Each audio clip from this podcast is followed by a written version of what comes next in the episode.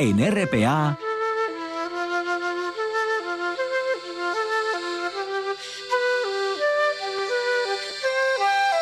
Noche tras noche.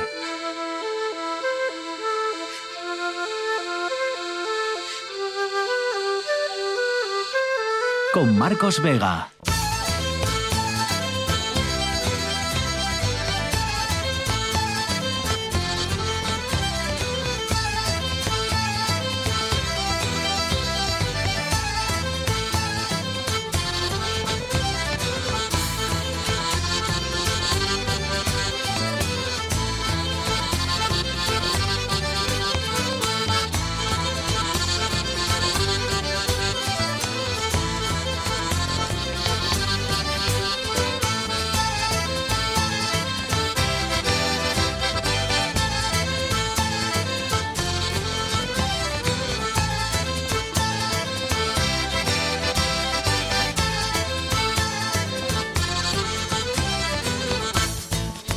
Noches, bienvenidos al espectáculo de la radio. Ya no hay pandemia, pero sí hay algo a lo que nos enfrentaremos en realidad casi cada invierno.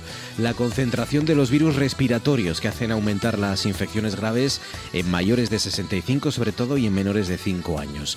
Juan Lorenzo está al frente de la parte técnica, con César Inclán en producción. Son las 9 y un minuto, esto es Asturias y estas son, recuerden, las maneras de conectar con este programa en Facebook Noche tras Noche Espacio RPA y en Twitter arroba NTNRPA. La Consejería de Salud recomienda a todos los que tengan síntomas como congestión nasal, como la tos, por ejemplo, los estornudos, que usen la mascarilla, sobre todo en espacios cerrados, en los centros de salud o cuando, por ejemplo, visiten personas mayores.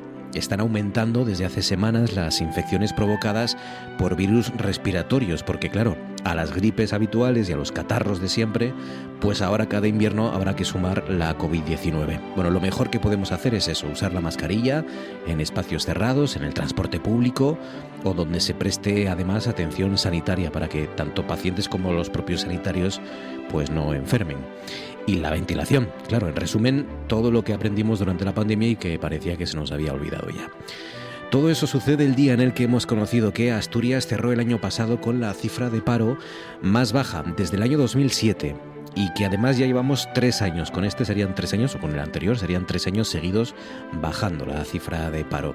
La parte mala, pues lo de siempre, que la contratación cae un, más de un 10% y que la mayoría de los empleos, pues como saben, son infames y con sueldos miserables.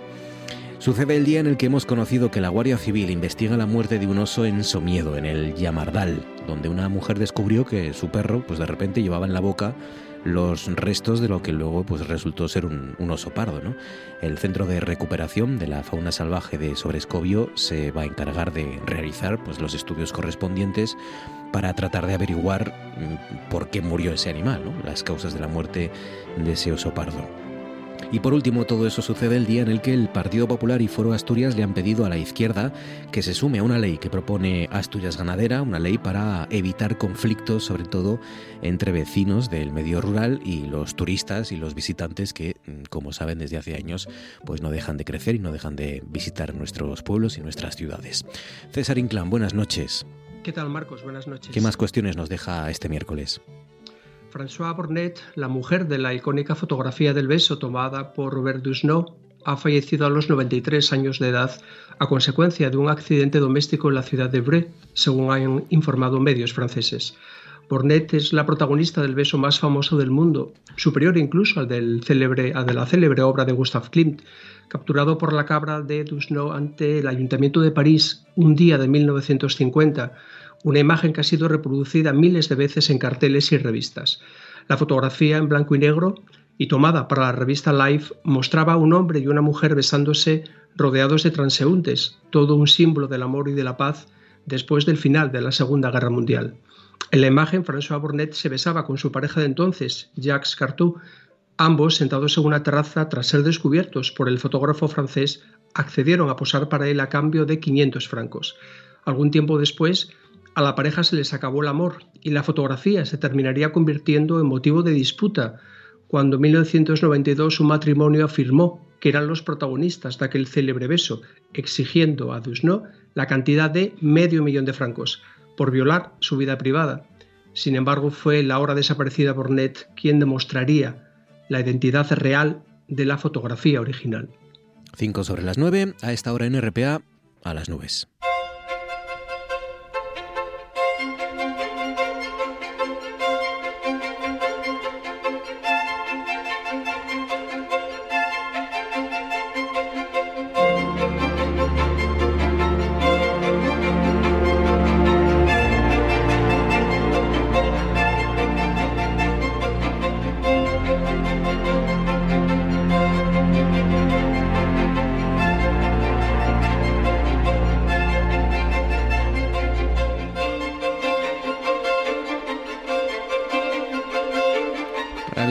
Nuestro hombre del tiempo, Javier Martínez Durueta. Javi, buenas noches.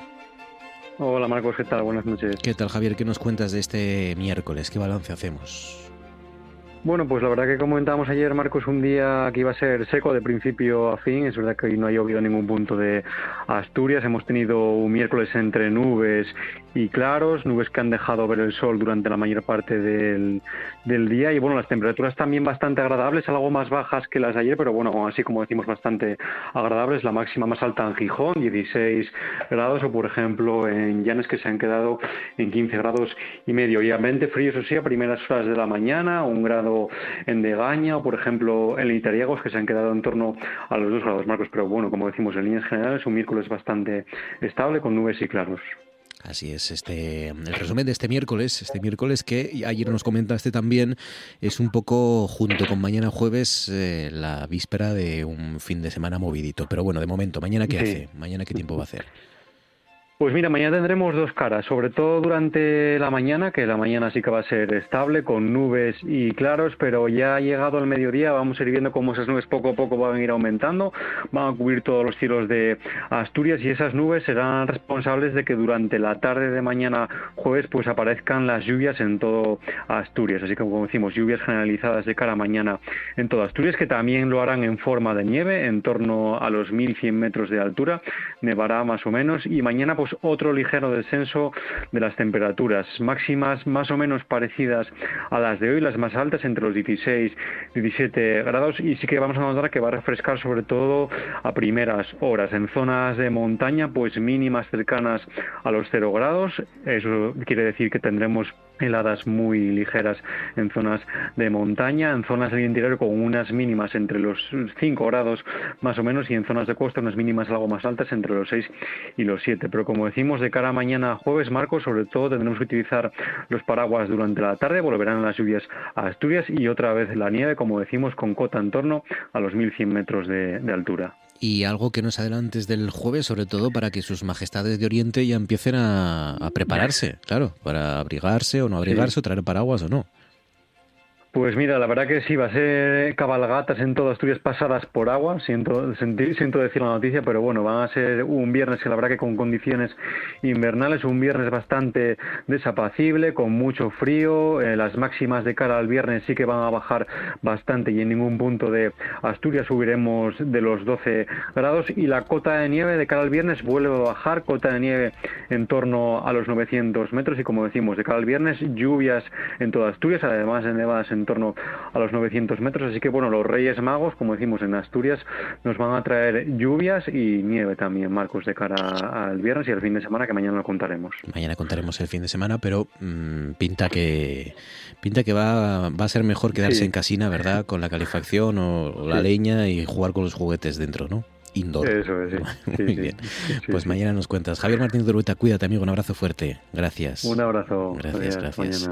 Estos días estamos pensando, claro, en los más pequeños, en los más jóvenes, para que eh, también tengan cosas que leer, ¿no? Por ejemplo, lo que les proponemos esta noche es que eh, los jóvenes, porque es una novela juvenil, eh, aborden El faro que no miraba al mar, que es lo nuevo de la escritora avilesina Natalia Menéndez. Natalia, buenas noches. Hola, buenas noches. Una obra que edita eh, Pintar Pintar, la editorial estrena Pintar Pintar, y que además también eh, le has puesto tú las ilustraciones, ¿no? Bueno, la ilustración de portada, ¿no? Sí, bueno, la, tengo que dar las gracias bueno, a Esther Sánchez, evidentemente, por publicar la novela y por permitirme ¿no? una editorial como Pintar Pintar, que es bueno eh, experta en ilustración y que bueno haya permitido que la portada sea una ilustración mía. Así que bueno, eh, para mí es eh, doble alegría ¿no? poder, poder completar el libro también de, de ese modo. ¿Por qué una novela juvenil, Natalia? La verdad es que mm, no, no voy a decir que no entras en mis planes literarios, pero sí es cierto que es un nuevo camino ¿no? dentro de, mi trayectoria literaria. Yo hace ya muchos años que me dedico a escribir, poesía, pero bueno, mm, desde que nació mi hija siempre tuve, digamos, la inquietud ¿no? por escribir algo para ella. Y así fue como nació esta novela. La verdad es que surgió como un juego entre mi hija y yo. Fui escribiendo poco a poco, ella la iba leyendo y fue creciendo. La verdad es que en sus inicios yo pensé que lo que iba a escribir para ella era un relato y al final, bueno, pues acabó, acabó convirtiéndose en esta, en esta historia y bueno, después fue cuando me planteé, ¿no? mandársela a pintar, pintar. Pero bueno, no nació, eh, como digo, como un proyecto editorial ni mucho menos, ¿no? Sino casi, bueno, pues como un intercambio, vamos a decir, entre entre mi hija y yo, bueno, que en aquel, momento tenía 10 años y bueno, quería escribir algo para ella que fuese algo, ¿no? Entre, entre las dos. y, has imaginado un cuento de esos que, que cuando somos chavales pues nos fascinan porque es donde seguramente imaginamos más cosas, ¿no? En un pueblo remoto, entre montañas, donde hay un, un faro, ¿no? Un faro que, que, que es un, fundamental, ¿no? En, en, la propia, en el propio paisaje. Sí, bueno, yo quería hacer... Eh, de alguna manera todas esas lecturas ¿no? que, que me ha acompañado desde niña, ¿no? Algunos evidentemente son lecturas infantiles, pero otras son juveniles o incluso de adultas. Yo quería hacer mi propio espacio de ficción, ¿no? Y crear pues ese pueblo que tiene casi identidad propia, ¿no? Y que tiene pues un secreto que hay que descubrir, ¿no? Y crear también, bueno, pues ese eh, digamos esa idea que todos los de mi generación leímos, que es un grupo de chicos y chicas y un perro, ¿no? Siempre tiene que haber un perro, que son, bueno, pues los que tratan de alguna manera de eh, solucionar ¿no? ese problema o ese o ese misterio ¿no? que envuelve al, pueblo de Nora, ese, ese faro, ¿no? además eh, tan simbólico que no mira al mar, pero bueno, que el mar sí es protagonista de la historia, ¿no? en, cierto, en cierto modo. Em, juegan un papel importante en, en, tu novela eh, los espejismos, ¿no? esas cosas que nos engañan, que nos ponen en peligro, que nos traicionan de alguna manera.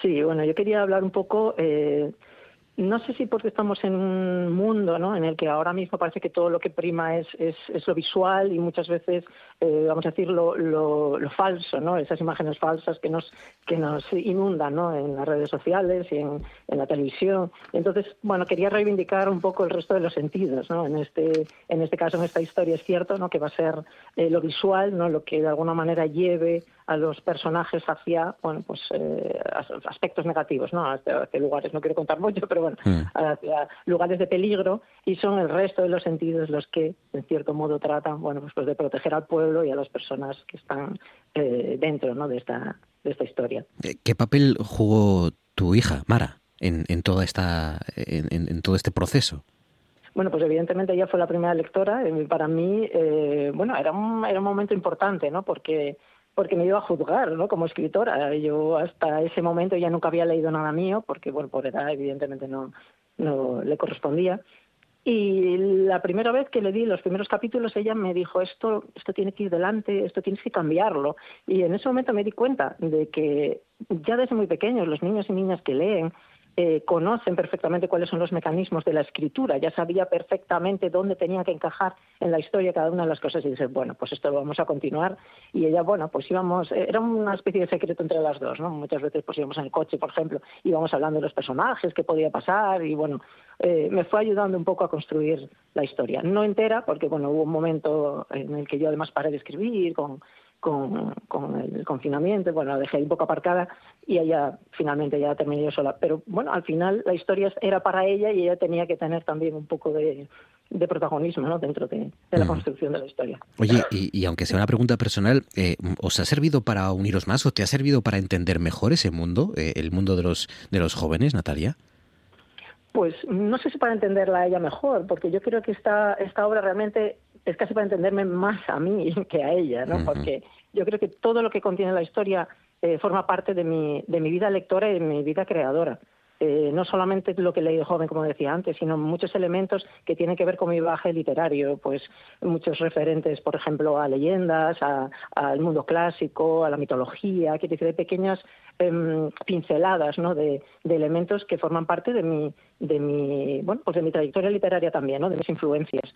Y bueno, sí, evidentemente uno acaba siendo niña, ¿no? Cuando se mete eh, en el terreno, ¿no? De la escritura juvenil e infantil y bueno, es una manera ¿no? de volver a ser la lectora que fui en su momento. Es una experiencia muy, muy enriquecedora. Me imagino, me imagino, me imagino porque es un cambio importante desde que publicaste aquel Las virtudes cardinales, eh, sobre todo poesía y ahora novela juvenil. ¿Y lo siguiente, Natalia? ¿Ya has bueno, pensado? Pues ahora mismo no, no que tenga muchos proyectos en esta línea, no lo sé, a lo mejor, bueno, pues eh, sigo en la novela juvenil. En este momento sigo escribiendo poesía, que bueno, al final la poesía siempre me acompaña, ¿no?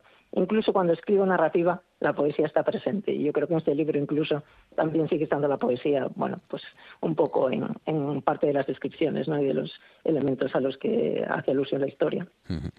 El faro que no miraba al mar, lo nuevo, la novela juvenil de Natalia Menéndez. Natalia, enhorabuena y un abrazo fuerte gracias. muchas gracias, un abrazo a todos. Chao. Hola, hola, hola, hola. Pajaritos sin cola. Buenas tardes, son las cuatro. ¿T'arribo bé?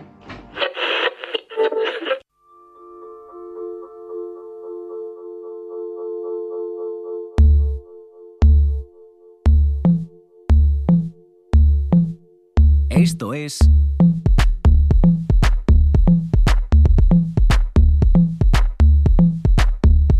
Noche tras noche.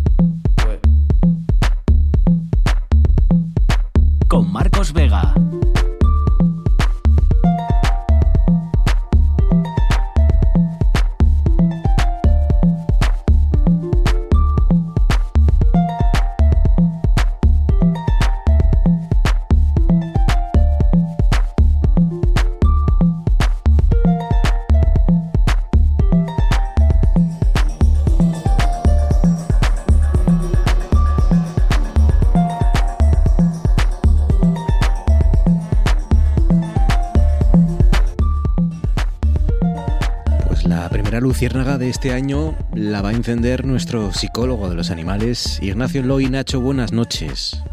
Buenas noches. ¿Qué tal, Nacho? ¿Cómo estás? ¿Bien?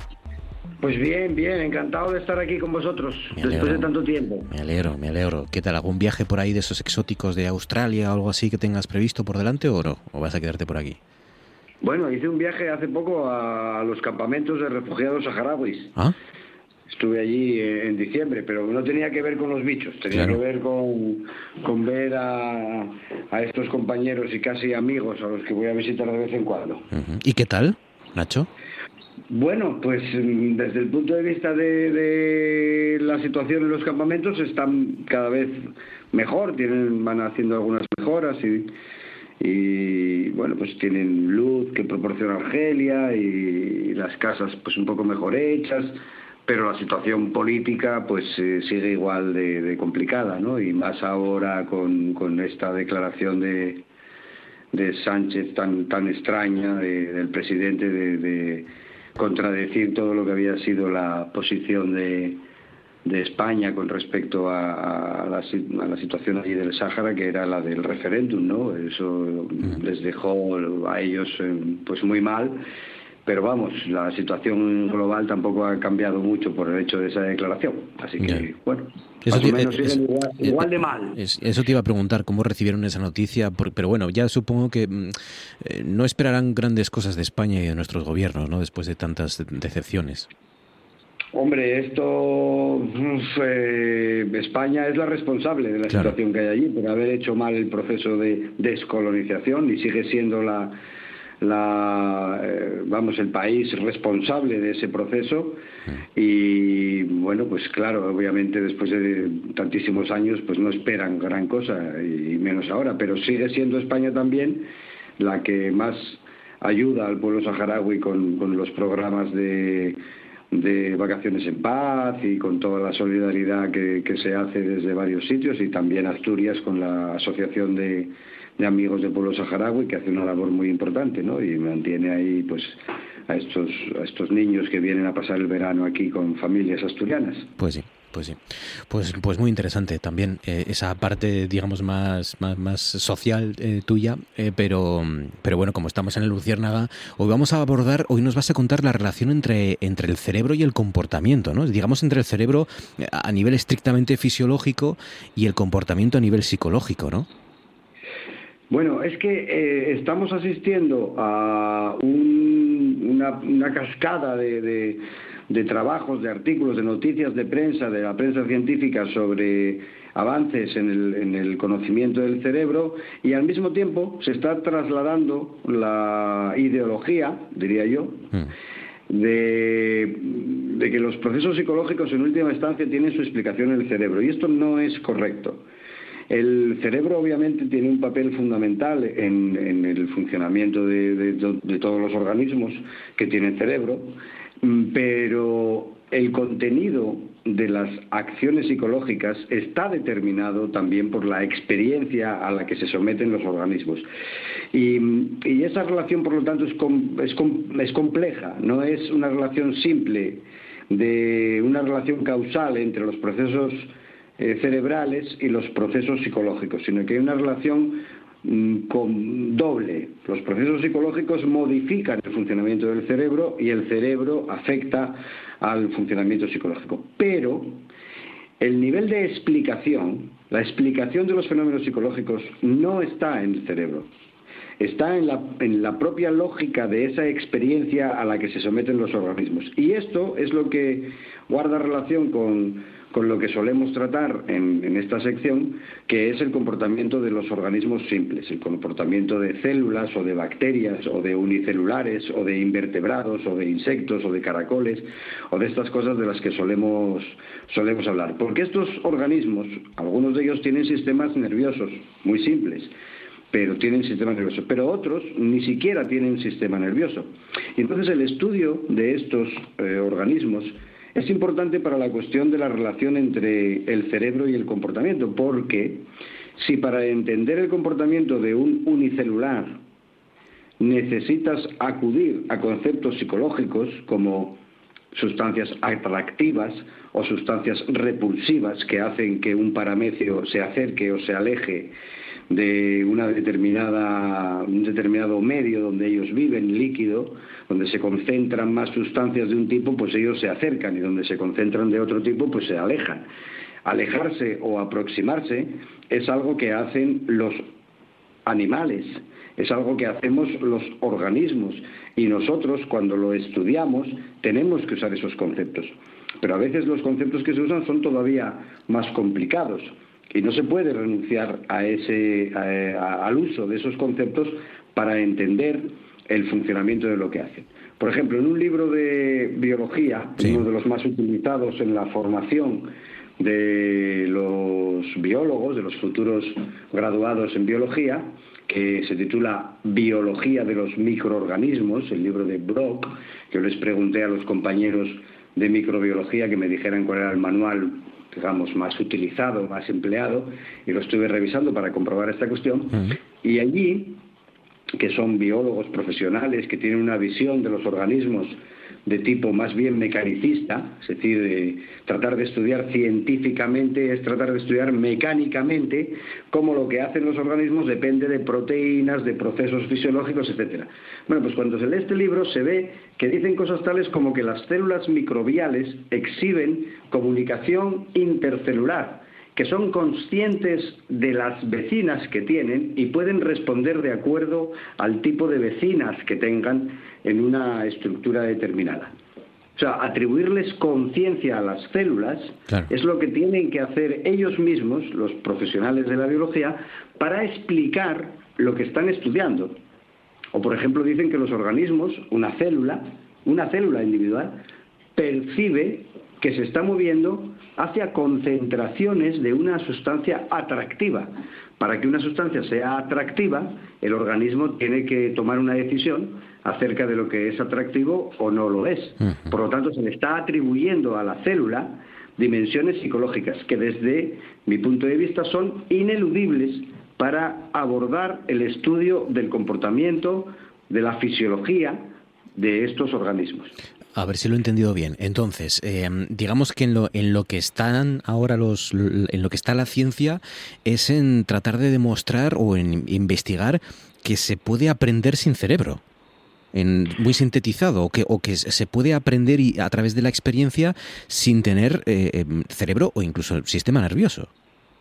Efectivamente, lo que se encuentran cada vez que se profundiza más en el estudio de células individuales o de organismos unicelulares, ya sean eh, de, unos, de un tipo o de otro, es decir, de células más avanzadas o menos avanzadas, incluso en bacterias, cuando, cuando más eh, avanzan en el estudio, la minuciosidad con la que se estudia el comportamiento de estos organismos, más se requiere atribuirles dimensiones psicológicas, dimensiones de memoria, de percepción, de toma de decisiones, de propositividad, que ellos, incluso los científicos que consideran que estos procesos tienen su explicación en procesos fisiológicos, pero tienen que partir de la descripción fenomenológica, psicológica de esa actividad para luego poder ellos estudiar, a ver, cómo es posible que se acerquen a una sustancia y se alejen de otra. Y ahí ya ellos podrán poner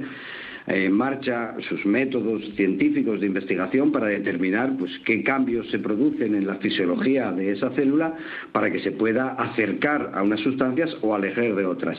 Pero eh, lo que hace el científico cuando observa ese comportamiento es atribuirle dimensiones psicológicas. No se puede prescindir de esas dimensiones, las tienen que utilizar. Después ellos al estudiar la fisiología ya sí prescinden de esa descripción, pero nosotros los psicólogos no, nos interesa.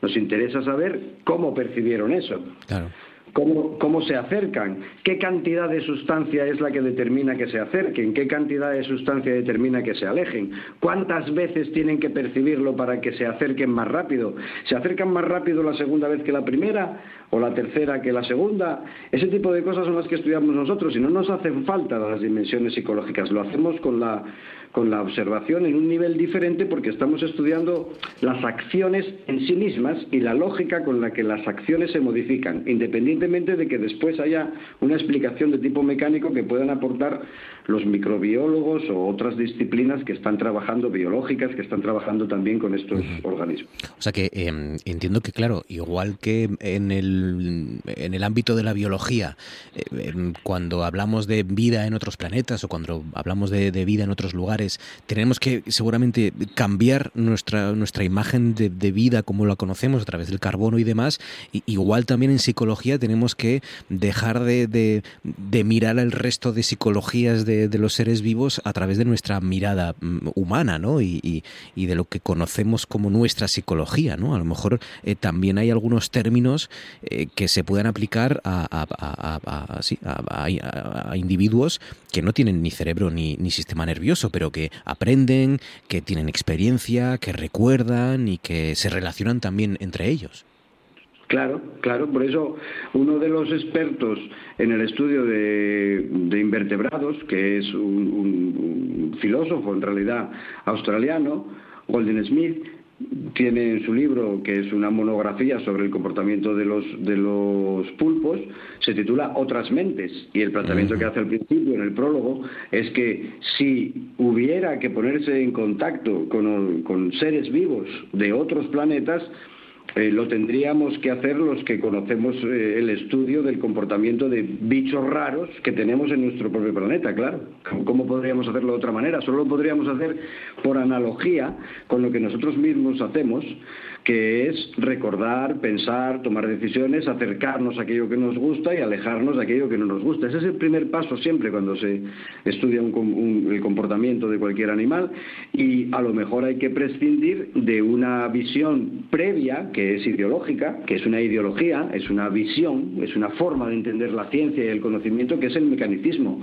Quizá el mecanicismo no sea correcto y debemos tomar en cuenta que esa fase de descripción del comportamiento de organismos muy simples, como organismos que perciben, que recuerdan, que, se, que modifican su comportamiento por la experiencia, es algo intrínseco al comportamiento de cualquier organismo y no necesariamente una proyección de nuestra nuestra mente sobre esos organismos, sino que realmente esos organismos recuerdan y piensan y toman decisiones a su nivel y en sus condiciones de vida, claro. Así de, así de complicado es el, ese terreno en el que te mueves o en el que os movéis, porque claro, eh, eh, no es fácil entender otras psicologías si solo conocemos la nuestra, eh, pero, pero hay que abrir la mente, ¿no? Es, es muy complicado, pero...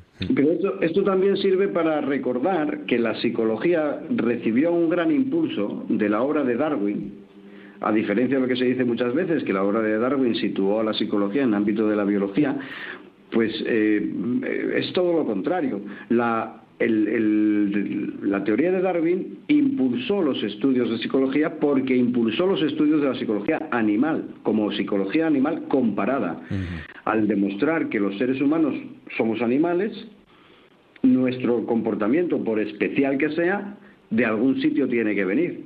Si tenemos un lenguaje desarrollado es porque es una característica de los animales, el tener comunicación y el tener incluso lenguajes.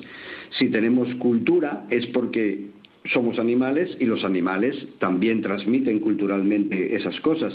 Si tenemos propósitos es porque los animales tienen propósitos. Es decir, eh, somos inteligentes porque somos animales no somos eh, inteligentes porque seamos humanos, o no somos humanos porque seamos inteligentes. La inteligencia es una característica animal, yo diría incluso algo más que animal, es es orgánica, es de los organismos vivos, de los seres vivos, puesto que hay eh, los unicelulares no se consideran animales en la clasificación de los reinos biológicos, ¿no? Entonces es posible que determinadas características muy básicas de la cognición humana tengan, tengan su origen en el origen mismo de la vida y que se identifiquen como un ser vivo es un ser inteligente, es un ser que piensa. Fascinante, fascinante de nuevo la, esta primera charla en la Luciérnaga con Ignacio Loy. Nacho, cuídate mucho y feliz año, amigo. Gracias por todo, como siempre. Lo mismo, un abrazo. Un abrazo fuerte, gracias. Hasta luego. La actualidad nunca descansa. La información no para. Por eso en RPA os mantenemos informados e informadas de lo que pasa en Asturias. Siempre. También el fin de semana. Los sábados y domingos, boletines horarios desde las 10 de la mañana. Y a partir de las 2 y media de la tarde, Asturias Hoy fin de semana. En RPA, la información también en fin de semana. RPA, vocación de servicio público. Esto es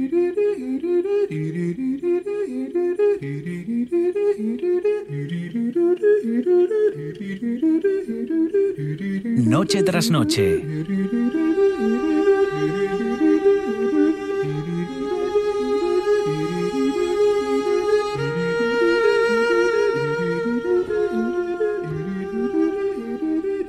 Con Marcos Vega.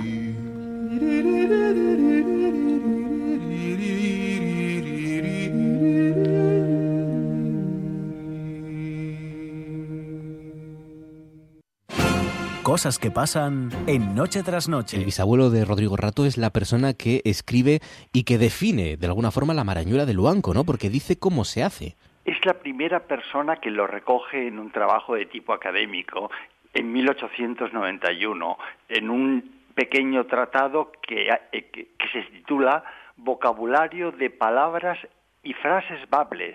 Y la voz marañuela recoge una pasta hecha de harina, huevos y azúcar con la que se fabrican en Luanco esas roscas que forman manos cruzadas. En Luanco no recoge ningún otro sitio. Pues, pues 33, sobre las 9, 33 minutos, arranca, ya lo oyen, en vacío, como suele ser habitual, nuestro Tú antes molabas, nuestro recorrido, nuestra tertulia cultureta para analizar estrenos de series, de películas, para, para hacer un especial comienzos. Esta es la, en lo que repasaremos luego algunas de las selecciones de nuestros Molabilindris sobre comienzos. Comienzos que pueden ser comienzos de las propias series o de las propias películas o, o eso, o historias libros que hablen de, comienzos también, ¿no? O canciones también que hablen de comienzos. En este 2024 que estamos arrancando y que tiene en el horizonte también un buen puñado de, películas y de historias y de series, porque de alguna manera mm, se ha destapado ¿no? el efecto embudo provocado este año 2023 por la huelga de guionistas y la huelga de actores. Y, claro, ahora pues se supone que deberían empezar a llegar todos esos proyectos ¿no? que, que o bien se paralizaron o bien se retrasaron y que, y que irán llegando en los próximos meses. Eh, hombre, hay que mm, sobre todo mirar a las pocas películas ya que quedan. Eh, quedan algunas películas de las que se van a hablar de, en los Oscars y en los premios. Eh, una es Los que se quedan, por ejemplo, la película, la nueva película de Alexander Payne, que tenemos muchas ganas de ver, con Paul Giamatti, y que es una de las que suena para los Oscars. Pero también hay estrenos, em, bueno, tiene que llegar Pobres Criaturas, por ejemplo, también, la película de Yorgos Lánzimos, con Emma Stone a la cabeza, que es eh, de momento hasta la fecha también una de las grandes premiadas y, que mejor ha recibido la crítica a lo largo de estos últimos meses. Así que tenemos cosas muy interesantes a lo largo de, de estas próximas semanas. ¿Verdad o no, Cris Puertas? Buenas noches. Muy buenas noches. ¿Cómo estás, Cris Puertas? Bien, sí, ahora estamos como en esa especie de tierra de nadie que empezamos ya a oír fuertemente los premios, los Oscars, ya tenemos casi fechas para, un para todas las galas previas y tal, y, nos quedan la mitad de las películas por ver, ¿no? Es ese momento maravilloso de la historia de Europa en el cual, en el cual estamos ahora mismo. Pero bueno, yo mm. creo que, que ya está al caer y que ya empezaremos. Yo tengo una sensación de unos años para acá, supongo, igual esto es desde siempre, ¿no? Con los Oscars, que es que es muy divertido, además aquí le damos mucha vida porque hablamos mucho de ellos, nos hacemos nuestras porras que gana Diego y bueno, jugamos así como un poco a tope con, con ello. Eh, pero ¿no os pasa que hay películas, cada, tengo la sensación de que cada vez más o cada vez soy más consciente de que, de que más, que son como que las ves porque es temporada de Oscars y que están nominadas porque están un poco prefabricadas para ello y que te olvidas nada más que pasa la gala, ya no existen. Y tengo esa sensación a veces. tal cual. Tal sí, ¿verdad? Tal cual. Yo es lo que comentaba en Maestro, por ejemplo, ¿no? que es una de esas películas que, que está diseñada y tiene todos los elementos para, para que se hable de ella en los, en los premios, fundamentalmente en los Oscars, y que luego se pierda como lágrimas en la lluvia, ¿no? Y que no, que no trascienda para nada. A mí es lo que me, da rabia, ¿no? De, de, un proyecto como ese, por ejemplo. Pero sí, sí, la mayoría de las películas al final no, no recordamos. ¿Quién se, ¿Quién se acuerda ahora, por ejemplo, de ¿Cómo era aquella del libro verde, no? Eh, eh, el libro verde. Green Book. Green Book, esa, Green Book. ¿Quién se acuerda de Green Book? ¿Quién se acuerda de, de Coda? Eh, que fue la que oh, ganó. Es que Coda, tú también, ¿a, cuál fuiste ahora? Bueno, pero Coda es de hace. Pero ganó, ganó, mejor película. Ganó mejor película, ¿eh? Sí, sí, pero. La, emitieron en la 1 esta semana, ayer creo, o antes de ayer. Fíjate. Pues, bueno, un antes y un después en la cadena. ¿no? y, no, y, ni nos enteramos casi, ¿no? Es que. la audiencia. Sí, sí, sí.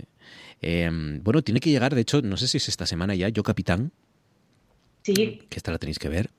Eh, tiene que llegar otra que tampoco habéis visto los mortales, es la zona de interés, que también la tenéis que ver. Mm.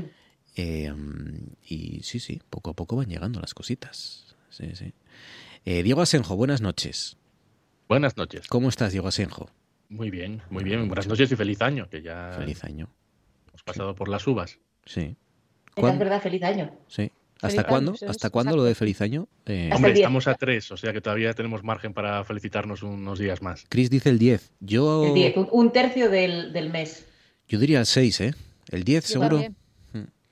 Bueno, yo diría el 6. El 8, que es lunes. El 7, yo diría el 7. Yo diría, venga, os concedo 6, 7, pero para la gente que conoces. Yo creo que, por ejemplo, yo eh, eh, ir a sitios, yo qué sé, por ejemplo, al, yo qué sé, a, correos o, o, cuando entras en el bus al conductor o la conductora eh, y decir eh, y feliz año el día 4 o 5 a mí ya me da un poco de coraje. ¿Te molesta? Sí, sí. Día 2, sí, el día 1 por supuesto. Día 3 ahí ya, bueno, bien, lo podemos admitir. Pero a partir de mañana ya ir a, a sitios así públicos, ¿no? Con, con el funcionario de, de, turno o la funcionaria y despedirte diciendo feliz año, tal, mm, ya me parece de una persona demasiado feliz, ¿no? Demasiado que te está restregando la felicidad. demasiado optimista. Demasiado optimismo, sí. Sí, sí. Igual, igual podríamos marcarlo en cuando los runners casuales van, van perdiendo el entusiasmo. Claro, pues es el muy día difícil. uno, el día, el día tres ya Sí. bueno. y ahí de repente ya un día que ya es como que sale y dicen, va, pues esto tampoco era tan buena idea. Sí. Ahí ya se, no, se, no se celebra el año nuevo. Y Oye, mira, las- eh, la película de Coda, la película de Coda, ya he visto, fue lo más, eh, lo que más espectadores tuvo hace un par de días. Mira, Bueno, y nosotros Así aquí que yo vengo jaja. aquí a dar los datos que pueden fastidiar a Marcos, Los- a su ánimo.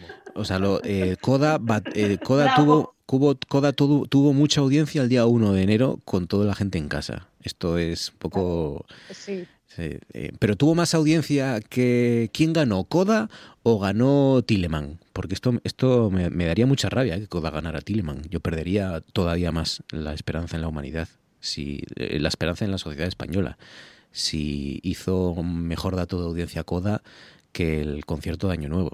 No, no, el concierto de Año Nuevo arrasó por Ah, completo bien, en audiencia. sí. Bien, bien, bien. Claro que sí.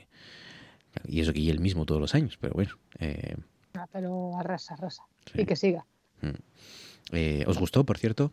¿Lo visteis? ¿Sí? No, yo no lo vi, estaba durmiendo, pero bueno. Hombre, Menchu, pero... Lo vi después, a tiempo después. Menchu Blasco, buenas noches. Buenas noches. ¿Pero qué pasa? ¿Que salimos en Nochevieja? Hombre, claro que salimos. Pero a una fe- noche vieja que se sale. ¿Pero a estas alturas estamos saliendo en Nochevieja? Sí, No. tocó y tocó. ¿Qué le vamos a hacer? Hombre. Oye, pero prestó mucho, me lo pasé muy bien, ¿eh? ¿Sí? Muy bien. Sí, sí, sí, sí, sí, Lo, pasé, Pero- lo pasé en grande. ¿Pero saliste de bares o saliste Sí, claro. sí, a fiesta con cotillón y... No, no, salimos de bares. Salimos de bares. No, no, sí, sí, sí. De bares y, y muchas risas. Así que, así que muy bien. Sí que es verdad que tuve un momentazo cuando yo vivo al lado de la calle Mom y claro, yo salí, no me di cuenta para ir al sitio donde había quedado y cuando salí a la calle Mom me alcanzó toda esa corriente de trajes, de niños con trajes, de guajes, que era como una marea, como una ola de niños con trajes y demás, pero bueno, por lo demás sobreviví. Así que bien. Bueno, claro, Sí. es que viviendo cerca de la calle Mon lo difícil es dormir es la, en Nochevieja. Bueno, yo donde estoy, bien, Mm. bien, bien. Bien. Pues nada, Qué mal oye, lo pasaba yo de, de adolescente con todos los chavales vestidos que parecían los de uno de los nuestros. O sea, Eh, me hubiera, me hubiera eh, enrollado con una, con una farola vestida así. O sea, quiero decir, eso y el traje del cuervo en, en, en carnaval era mi, Ah. mi, mi kriptonita. O sea, era en plan de Bueno, no, es no, que- no, tengo que pillar bromuro, no puedo salir de casa. Es que bueno, hay una cosa muy clara, Nochevieja no es para ligar tampoco, ¿eh? O sea, No, no, no, no. Por que eso, por eso, precisamente. Nochevieja. Por eso. Pero bueno, para una vez que la gente se vestía un poco como Cary Grant, maldita sea. Claro, ya, ya. Sí, muy elegantes estábamos todos en Nochevieja. Sí, mucho, muchísimo, sí. Eh, mm, pues muy bien. Pues qué jóvenes, qué jóvenes habéis empezado el año, ¿no? Me gusta. ¿Con qué Bueno, no pluralices, ¿eh? eso fue Menchú. Bueno, pues. Sí, sí, yo me quedé viendo El Señor de los Anillos tranquilamente en el sofá, o sea que no... Muy bien, claro que sí, Diego, así me gusta. Eh, mm, bueno, tenemos por delante, porque bueno, las películas son un poco las que íbamos hablando también eh, de estos meses atrás, pero, mm, pero hay, por ejemplo, un estreno interesante, hay nueva serie de True Detective. En, Oh. Sí, en HBO Max, el 15 de enero, eh, Noche Polar, True Detective Noche Polar, eh, con Nick Pizzolato, el escritor y guionista. Eh, ah, no, perdón, no está, no está Nick Pizzolato, no está Pizzolato, está como dice Chris Jodie Foster, em, pero, pero bueno, oye, siempre hay que estar atentos a lo que hacen eh, esta gente de, de, de True Detective. Está una serie en Disney Plus que es Cristóbal Valenciaga. A ver qué hacen con Qué, el. qué gran nombre, por Sí. favor. Sí, no, sí, no, dan, Mm. no sé. Es Que sea él presentando, presentándose a gente todo el tiempo. O sea, de hola, soy Cristóbal Valencia", Solo eso. O sea, yo lo compro, ¿eh? Es de sobre el diseñador de moda. y es- bueno, supongo que es una producción española. Eh, no sé si No, tendrá o sea, algo de. desconocía que el nombre de pila de Valenciaga era Cristóbal. Ahora mola Yo o sea, también. es- Qué Sí. épica. No, yo tampoco lo sabía. Sí, sí, sí. Claro, creí que, era, creí que era un señor que se llamaba, que coincidía el apellido, vamos, y que se llamaba así. Tenemos los, los Amos del Aire, de esta ya hablamos, ¿no? En Apple TV va a estar, pero la, el 26 de enero, la tercera de mm, Hermanos de Sangre y de Pacific, que son dos obras maestras de las series. Pues la tercera, con Steven Spielberg por ahí también. Eh, y, y, y, y, y- ah, y Mirs y Mrs. Smith. Que esto era una película, ¿no? Pues han hecho serie Sí, o van a ¿no? De Angelina Jolie y Brad Pitt y- Que fue cuando se liaron. Es verdad. Brad Jelina nació aquí, pues va a hacer una serie de, en Prime Video a partir de febrero. Reina Roja, que está basado en la novela de Juan Gómez Jurado. Yo eso tengo muchas ganas de verlo. Sí, de la serie. ¿Has Sí, leído sí, la novela? Soy fan, fan, fan de los Sí. libros, así que voy a ir con la serie a tope. Pues, pues la tienes en febrero, a finales de febrero, en Prime Video también. Sí, no, con que haga, mm, con que tenga el mismo éxito, la mitad de éxito que la novela, eh, va a funcionar, seguro. Y muchas más cosas por ahí, em, que tienen muy buena pinta. Es que es verdad que hay un poco ese efecto, ¿no? De, de- de des- destapar un poco la botella que, que íbamos agitando durante todo el año pasado. Se terminan esas huelgas, esos conflictos de, de actores y de, y de guionistas y ahora se supone que, que empiezan a llegar todos estos proyectos tan esperados, ¿no? Así que con muchas ganas, claro que sí. Y los Globos de Oro el domingo, que tendremos que, que verlos. Meca, son el Habrá domingo ya los Globos de Oro. Sí, claro, habrá que trasnochar. Meca, el domingo 7 ya. Meca. Meca, me acabas de dejar. Claro, claro. Sí, pero sí, yo tampoco, no sé por qué no cuadraba que eran ahora. Pero pero no hemos hecho No te, no te lo queríamos decir para que no para que no empezaras a decir las nominaciones en plan en plan loco. Claro, en plan como, como el doctor Manhattan cuando cuenta una anécdota. Para- Sí, yendo para arriba y para abajo y tal.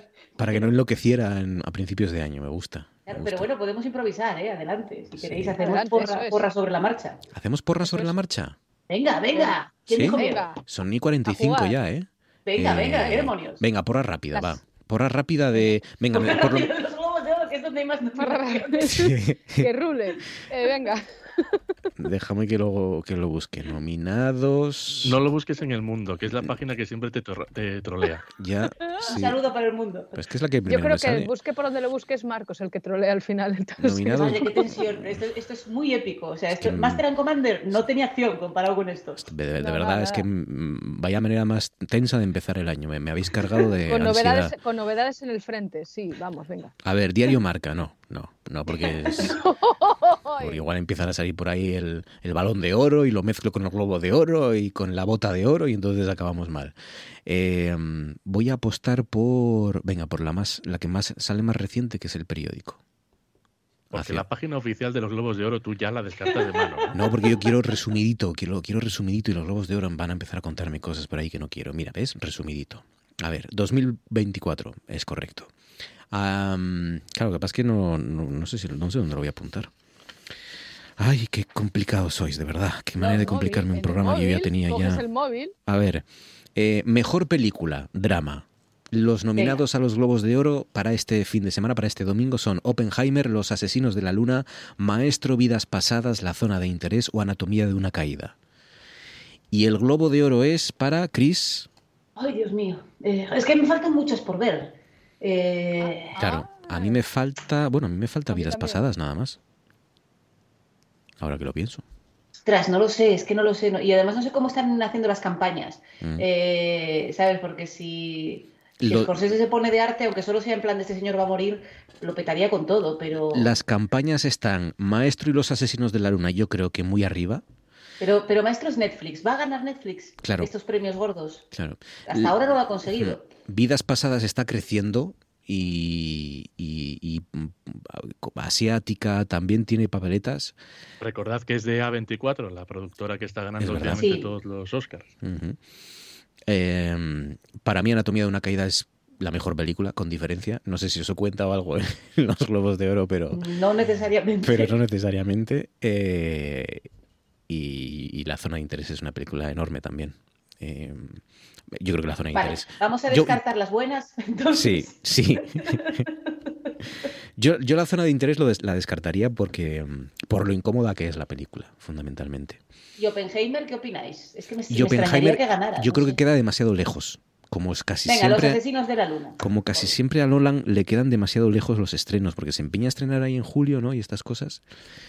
Y yo creo que Bueno, pero un fue, poco fue, lejos. fue uno de los últimos grandes eventos cinematográficos junto Exacto, con y, el, y el pique con Barbie y todo esto. Entonces, bueno, no me extrañaría tampoco. Al final, quiero decir, yo creo que la gente de, los pre- de este tipo de premios que llevan tantos años quieren el modelo clásico. Por eso le cuesta tanto a Netflix entrar. Y en- cuando entra algo, pues yo qué sé, igual Bradley Cooper gana mejor actor. Pero bueno, son cocinas de consolación al final.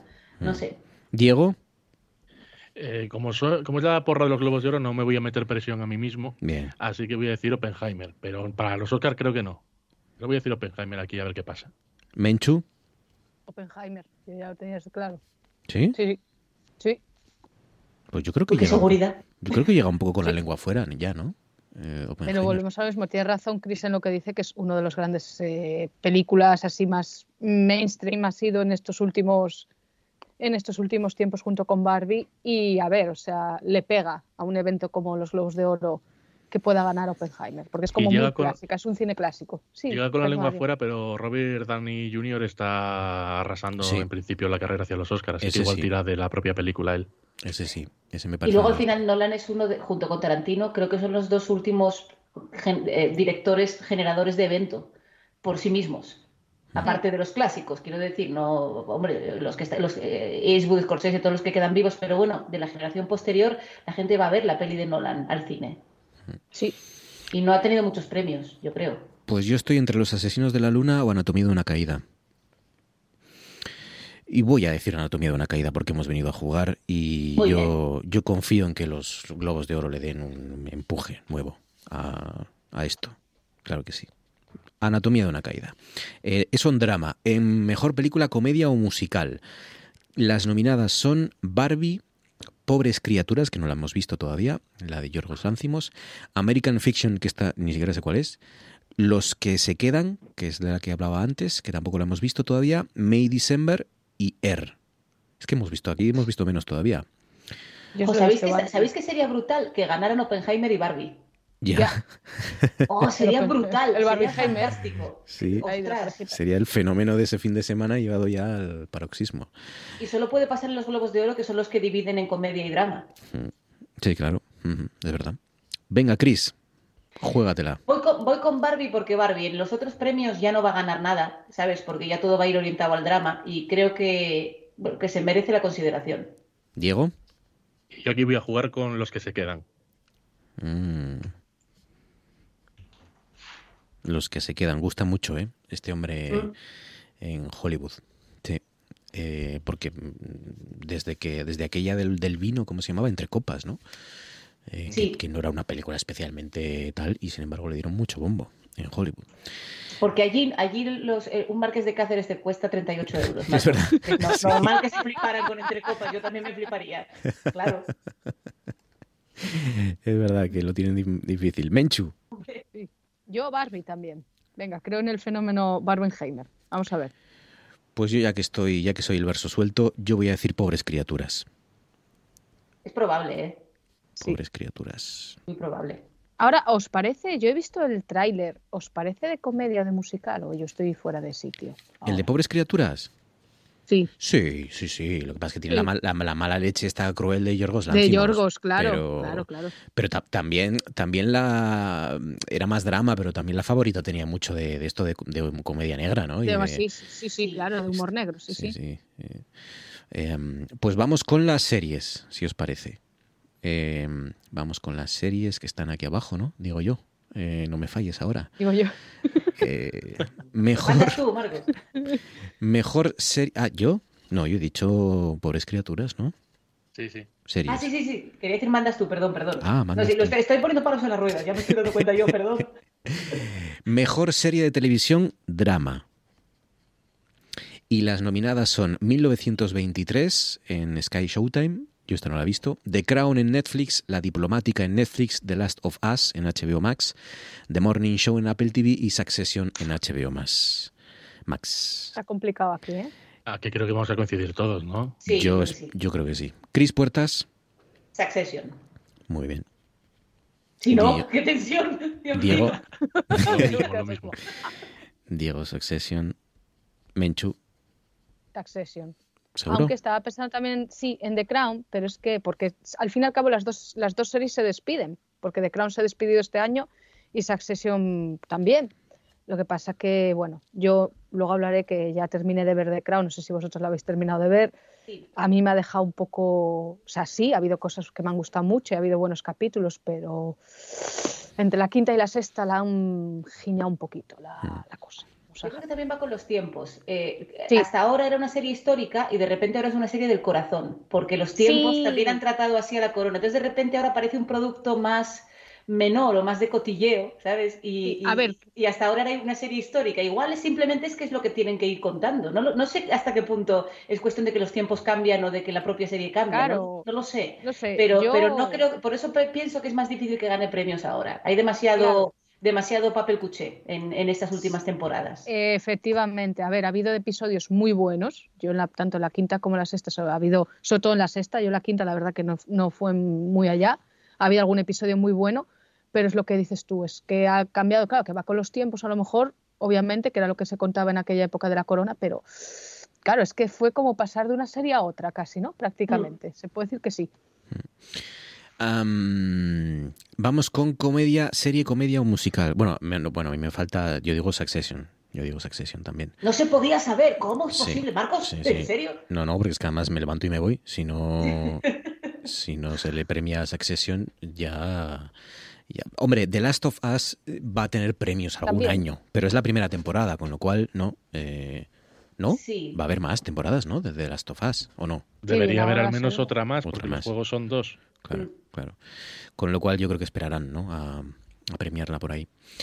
Mejor serie, comedia o musical. Em, Globo de Oro. Para The Bear, Ted Lasso, Colegio Abbott en Disney Plus, Jury Duty en Prime Video, Solo Asesinatos en el Edificio en Disney Plus o Barry en HBO Max. The Bear también en Disney Plus. Chris, Ay, esto es un poco complicado porque mm, eh, la de Colegio Abbott ganó el año pasado. Puede volver a ganar.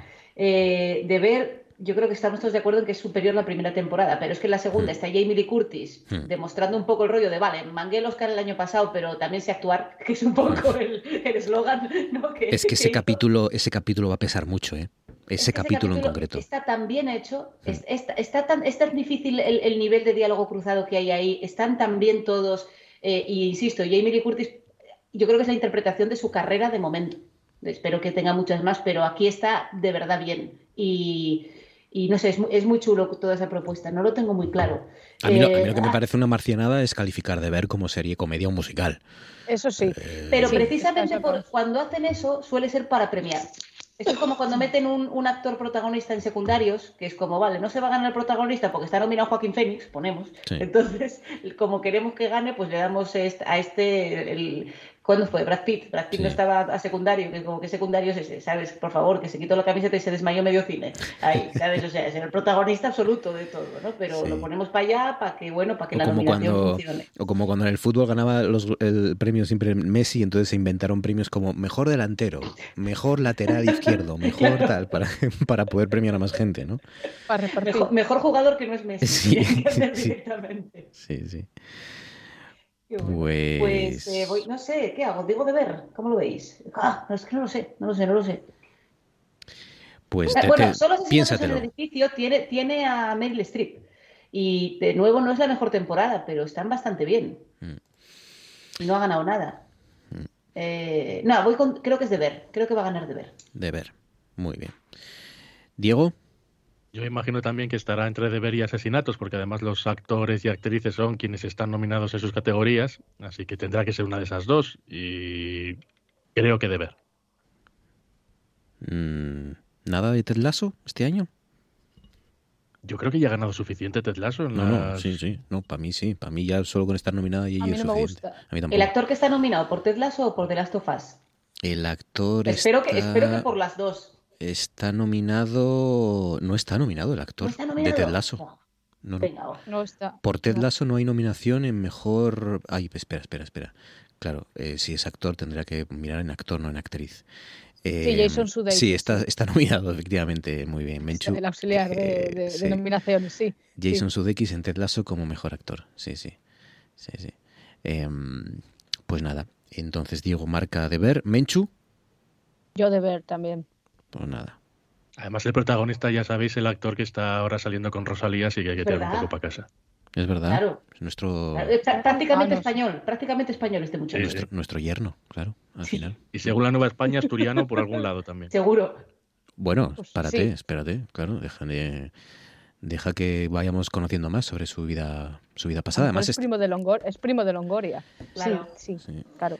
Em, pues muy bien, pues así lo tenemos. No va a haber mucha emoción en las series, ya os lo digo yo, pero bueno. Eh, oye, esto es lo que hay. El, ¿Quién la presenta entonces esto? ¿Ya, ya se sabe? quién ¿O es como el año pasado y como estos años atrás que no lo presenta nadie, ¿no? No hay un presentador eh, fijo en esta octogésimo primera edición de los premios Globo, que son esta madrugada del domingo al lunes, y que se van a retransmitir en televisión. Habíamos quedado, ¿no? Eh, sí, en la NBC. Y en España en Movistar. Movistar España. a las 8 horas de Estados Unidos, que aquí serán que las 2, la 1, la 1, ¿no? Más o menos. De Una hora Siempre imagino, sí, suelen ser a esas horas. Una y media. Claro, dos. estamos en esa edad que las galas de premios son nuestra nochevieja, ¿no? Sí, sí, sí. no, no, claro, claro. No, no, el, vamos de doblete al día siguiente el lunes de, estamos viendo una gala. El, el, lunes de resaca porque hemos dormido poco y ya está. Eh, no por, sí, sí. a lo mejor podemos estar a zumos toda la noche eh, y agua, pero, pero vamos a ir con resaca por haber dormido poco. Esa es la, la, cruda realidad. Bueno, ¿qué me habéis visto? Venga, que nos quedan unos minutinos. ¿Qué, qué me habéis visto? ¿Qué, ¿Qué, queréis sugerir o proponer? Porque Diego tiene tienes canción, ¿no? Sí, si da tiempo, sí. Da tiempo, da. Sí, sí. Adelante, Diego. Ah, yo. Eh, no, pues como además eh, hoy hacemos el, el, el, especial de comienzos, eh, pues yo he comenzado este año con un bucle de una canción en la cabeza de una chica que se llama Paula Mori, que es una actriz eh, madrileña y actriz sobre todo de teatro, ha hecho musicales y, y también pues eh, obras eh, sin música.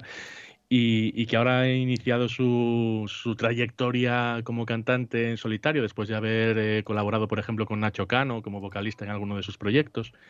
Y ha estrenado una canción que por ahora tiene muy pocos, eh, muy pocas eh, escuchas en, en, YouTube, pero que yo me encontré en TikTok eh, y yo creo que se puede hacer viral porque es una canción muy bien producida, con mucho ritmo y, y que ya veo que está eh, sonando de fondo, así que os dejo directamente con ella. Enfermedad, un problemilla verás, te cuento un sábado noche mi proceso mental.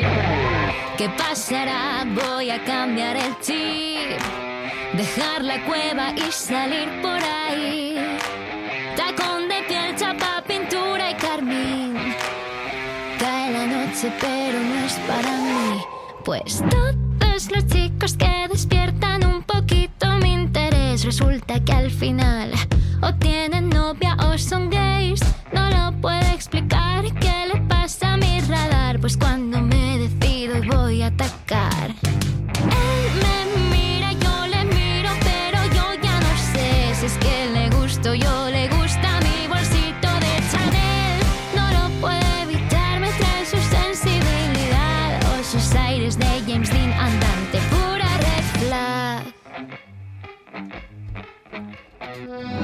Mi psicóloga lo intenta analizar, dice que a mí me van los príncipes de cuento ideal, o los desequilibrados, o tipos que busco arreglar con mi complejo de madre. Pinta, pinta a exitazo, ¿eh? Sí, es verdad.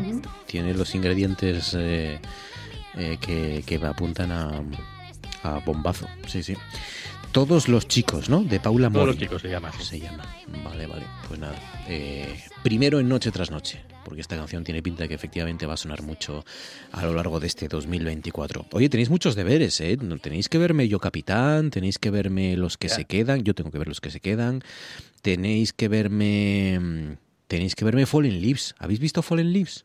Yo no, todavía no. tengo muchas ganas. Yo he visto Fallen Leaves. Pues tengo ¿Sí? muchas ganas de. Sí, yo he visto Fallen Leaves y tengo muchas ganas de comentarla con vosotros. Vale, vale. A mí me ha gustado mucho. Lo que pasa es que a mí todo lo que haga este borrachín de mm, Kaurismaki me gusta. Entonces. Pero. Pero sí, me ha gustado mucho. Me ha gustado mucho, la verdad. Eh, pero bueno, ya lo comentaremos. Porque hay que comentar también. Todas maestro todavía no me habéis visto casi nadie, ¿no? Chris y Menchu, ¿no? Me faltaban. Yo reconozco Yo sí que, me, sí, sí. Ah, me, da vagancia, me da mucha vagancia ver maestro. Voy a, la voy a ver por vosotros. Bien. Pero ya sabéis que los biopics a mí me cuestan bastante.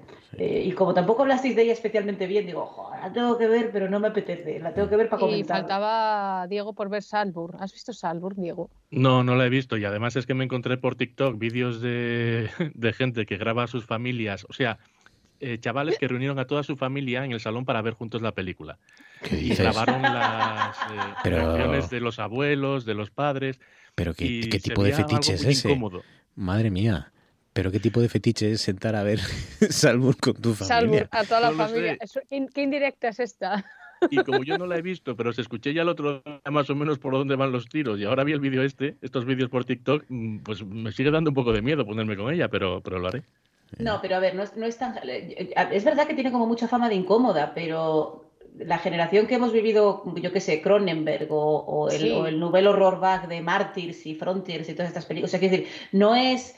Yo Si supongo que es, bien. yo supongo que es más una sensación de transgresión de, de jugar a que no todas las circunstancias son hetero.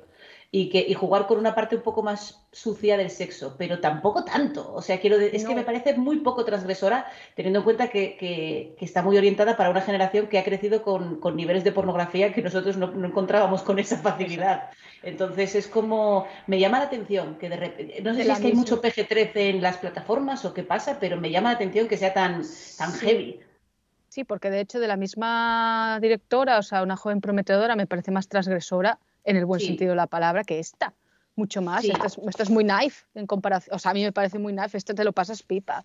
Sí, sí, No sé. sí, sí. Pero una joven prometedora es que es muy incómoda, tío, por lo- el También. planteamiento que tiene. El, el planteamiento al final no deja de ser que si una chorba está eh, inconsciente en un sitio, eh, alguien va a ir a por ella en algún momento de la noche, seguro, en cualquier lugar. Y es muy heavy, es plantear eso en nuestra sociedad como, Claro, como claro, un pero- hecho. Claro, claro, eso a mí me parece mucho más incómoda.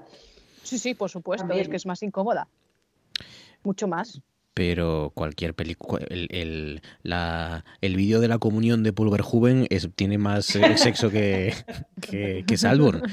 Eh, eh, o sea, estaba tomando el cafetín viendo Salburn. Hombre, Mira pues- que bien, estos chavales, mira que ver- bien. Paul Verhoeven es. Eh, Salborn para él es, sí, es Bambi al final. Eh, Totalmente. Yo cuando en, en, Benedetta, totalmente, cuando en Benedetta quiere mostrar que dos personajes como que se gustan, ¿no? Como un cierto pro- punto de enamoramiento, de interés. Entonces, ¿cuál es la primera cita que van juntas a cagar? Es que me parece una maravilla. o sea, me parece- eso me parece de, de este señor, o sea, por favor, en Holanda espero que tenga 10 estatuas ecuestres por algún sitio, porque es como, pero Un ¿por qué? paseillo. ¿Por qué? Ponlas paseando por un prado, pero ¿por qué hace falta esto? Muy fan. A mí, a mí de Salburn me gustó que, mm, que, mm, que hay ricos muertos y los ricos sufren. Es lo que más me gustó de, de Salburn. que- Bueno, se decía, se decía que era una. Hubo una crítica por ahí diciendo que era un, un intento de parásitos muy cutre. Y yo, bueno, obviamente tiene paralelismo, pero cutre no, porque cada uno en su sitio y de cutre nada. No sé. No, está bien, está bien. Ya, está Eh, bien, está, está muy, y sí. Sí, luego está muy bien. Y el rollo de, de- de la familia de los, está muy, muy chulo. Hombre, como vas, como vas este- en todo momento viendo ese tipo de juegos de, de quién está jugando con quién, que está, qui- quién, va, a- quién va a resultar herido aquí, ¿no? Que es Mm. como Sí. un poco el rollo de quién, quién que- porque estamos acostumbrados, sobre todo en estas tramas de un tiempo para acá, a ver historias en las que los ricos siempre son muy impunes. Le da igual lo que pase, o sea, es, es como en Succession, en uno de los momentos más dramáticos, están a punto de perder una operación, no sé qué, y dice, no, es que te voy a hacer rico, y dice, no, no, yo rico ya soy. y voy a seguir siéndolo aunque esto no salga. ¿Qué me estás contando? ¿Sabes? Y esto, bueno, es interesante, no sé. No, es ahí- chula, divertida. Por ahí va también un poco la peli de Kaurismäki, la de Fallen Lips, que eh, Kaurismäki imagina una, una distopía, ¿verdad? En el que en un 2004 hay gente explotando a sus trabajadores, eh, los empresarios son unos mm, psicópatas infames, el- con la complicidad de, de muchos de sus propios empleados que traicionan a sus compañeros, eh, con gente que trabaja y horas y horas y no tiene dinero para, para mantenerse, en fin, bueno, es una Y dices distopía. que eso es una Pero ¿cuál es la- distopía. sí, ¿cuál es Total, total, distopía? eh, total, una, Sí, no. una Sí, ficción. porque, vamos, Una muy que, poca- que ojalá nunca ocurra en Asturias, ¿no? Por ejemplo. No, no. es que. Sí. Y nada, Eh, que acabe de reflejar un informe que acaba de salir que el 74% de los mm, chavales españoles han, han emigrado ni nada de eso, nada, no, no eso no, no sale, no sale. Pues no, tenéis, tenéis que verme F- Fallen Lips porque eh, no sé hasta qué punto yo me dejo arrastrar por, por la, la fascinación hasta, hasta este tío o, o hasta qué punto es verdad que la película es, es lo buena que yo creo que es, ¿no? Eh, mm, sin, sin, sin nin- ningún tipo de adorno, sin ningún tipo de pretensión, que a mí es lo que me- más me gusta de aquí Kaurismäki. Eh, películas sencillitas, pequeñitas, eh, pero pero que a mí me encantan, son deliciosas. ¿Y qué más? ¿Qué más habéis visto? Menchu, eh, Chris, ¿algo por ahí? Yo, yo cedo, cedo, cedo turno, ¿eh? tampoco he visto nada suficientemente interesante y cedo. cedo Yo, cedo. Yo estoy viendo una serie que, ha- que habló tanto Chris de ella, además empecé a ver a Flanagan con la, la caída de la casa Uso, estoy viendo La maldición de Hill House, que no la había visto, me estoy empezando a ver todas y me está encantando, tengo que decir que me está encantando. Me está gustando mucho toda la psicología de los personajes y cómo mezcla lo de los miedos reales, los imaginarios y cómo trata, cómo conecta con los traumas que podemos tener a nivel psicológico y me parece que, que es redonda la serie. La estoy disfrutando. Todavía no la he terminado, pero la estoy disfrutando. ¿No son muy ricos los niños? Que es dificilísimo que haya tantos guajes y que sean todos majos. No son, a mí eso me flipa. Sí, que son todos muy, tienen todos un puntín, una can- sí, son muy cándidos y muy, muy lindos todos. Sí que es verdad que eso, luego ya cuando crecen ya es otra cosa, pero, pero sí, sí que es verdad que están, son muy riquinos, sí, eso es verdad. Los padres no tanto, pero bueno. Pues nada, id, id a verme eh, Yo Capitán e id a verme mm, Fallen Leaves. Y hasta Que, por entonces... cierto, Sí, ojo. un apunte, un apunte. Estaba mirando ya ahora que, que ponían que los globos de oro en Sudamérica los echan en HBO Max. ¿Por qué aquí en España no? Aunque Ya. lo compró Movistar. Me cago en la leche. Sí, Claro. sí, sí. Estoy Bueno, contigo. ahora, ahora Movistar sale como, como plataforma tal cual, ¿no? Sin necesidad de tener el resto de, me parece, por 14 euros al mes. ¿Es posible esto? No Estoy- sé, me- no me sé. pare- Yo el año sí. pasado o el anterior fui engañada. Hemos sido engañados porque el, el anterior, el an- este año pasado lo vi por la IBC piratamente, lo digo, piratamente. Pero el, el anterior, pues yo me había cogido por un mes la plataforma esta la Lite, pensando que tenías los Oscars y no, no tenías los Oscars. Tenías el canal cero en el otro lado y yo me quedé sin ver los Oscars. Así que cuidadito. Pero vamos, ojalá que se cumpla lo que estás diciendo tú, Cris. Ojalá. Creo que sí. Eh, pues nada, arrancamos ahora. Bueno, antes dejadme decir que mm, ha muerto Arevalo, ¿Qué? el humorista. ¿Cómo? Sí, eh, 76 años. Eh, ha fallecido Paco Arevalo, el de los chistes, el de... Bueno, Arevalo. Eh, no, yo creo que es, es más fácil conocerlo como Arevalo que como Paco Arevalo, ¿no? Pero... Sí.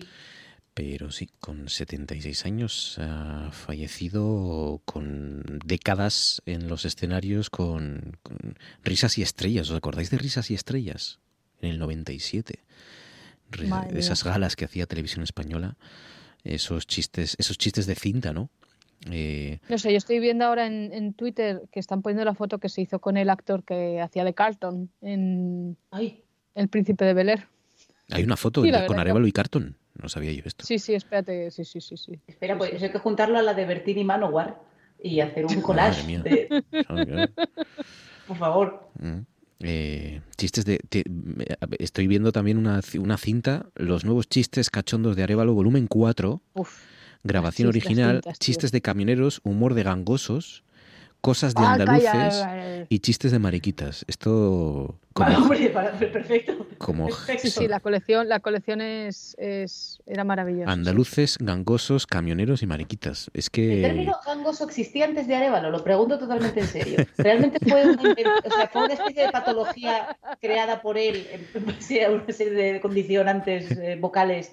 Porque yo, yo no sé si existía gangoso antes de Arevalo. Y esto, cuidado, porque esto es historia de la RAE, quizá. Sí. Quizá debería tener, aunque sea póstumo, una letra, la G. Oye, estoy a- viendo No la, que no sé quién la a escríbele Reverte, a ver qué te contesta. Me ha pasado Menchu la foto, es verdad. Eh, además a Carlton, eh, parece que es un restaurante además español, ¿no, Menchu? Porque Sí, sí, yo creo que estaba, sí, yo creo porque- que estaba aquí de paso en España y Sí, sí. porque nos veo yo a Arevalo yéndose para Los Ángeles, no sé. Oye, a lo mejor nos sorprende, Carlton Banks y Arevalo pero en una misma foto. sí, sí, sí, sí. Sí, sí. Pues muy bien. Sí, eso es un restaurante español, sí. Pues, pues eso, la muerte del humorista Paco Arevalo, de Arevalo a los 76 años en Valencia, que era- creo que era donde vivía. 13 sobre las 10. Venga, Molabas especial, comienzos, arranca ya. Four, three, two, one, zero. We have ignition.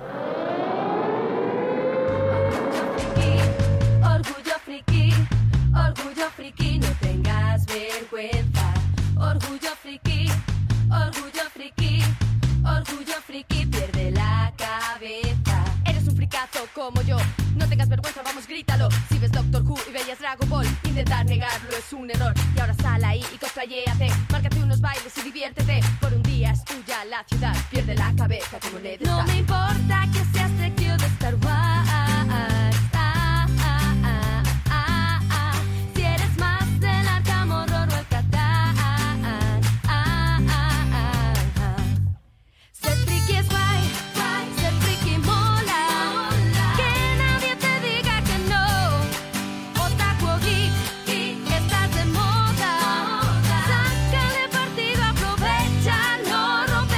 Vamos allá, ¿cuál es tu comienzo para comenzar, Cris Puertas? Pues mi comienzo para comenzar, Marcos Vega, es eh, quizá mi comienzo favorito de la historia del cine, más que nada porque es mi película favorita. Entonces quiero empezar el año con mi película favorita y objetivamente no me estoy yendo del tema porque yo creo que es una cosa estudiada quizá en, en- en las universidades. El comienzo de Rebeca.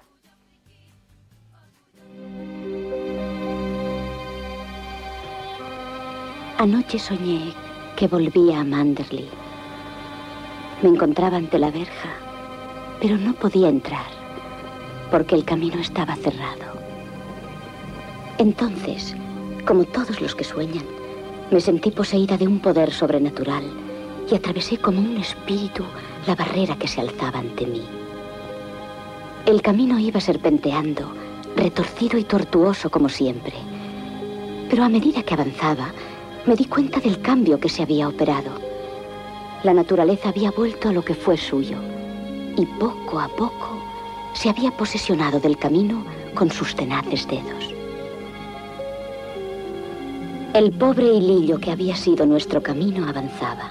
Qué maravilla, qué maravilla. Rebeca, Qué qué, maravilla. qué guion, qué interpretaciones, qué todo, qué todo. Me encanta esta, esta película, la vi por primera vez, si no me equivoco, con 12 años. Es la película también favorita de mi padre. eh, y cada vez que la veo, y era mi favorita de- desde el momento en el que la vi por primera vez, y lo sigue siendo ahora con 38 que tengo, y cada vez que la- me la intento, intento no verla a menudo, porque me la tengo que ir guardando, ¿no? Pero, pero me, me vuelve loca, porque no es solamente que sea... soy otra persona cada vez que la veo, por lo tanto, eh, ya no es que sea otra película distinta, es que para mí es otro género distinto. Claro. Ha sido una película de fantasmas, eh, de romance, eh, de, de decadencia, de, madurez, de, todos los géneros posibles, según ca- cada vez que la veo es, es otro género. Yo, a ver, a ver con qué me encuentro. Igual ahora es policíaca, no lo sé.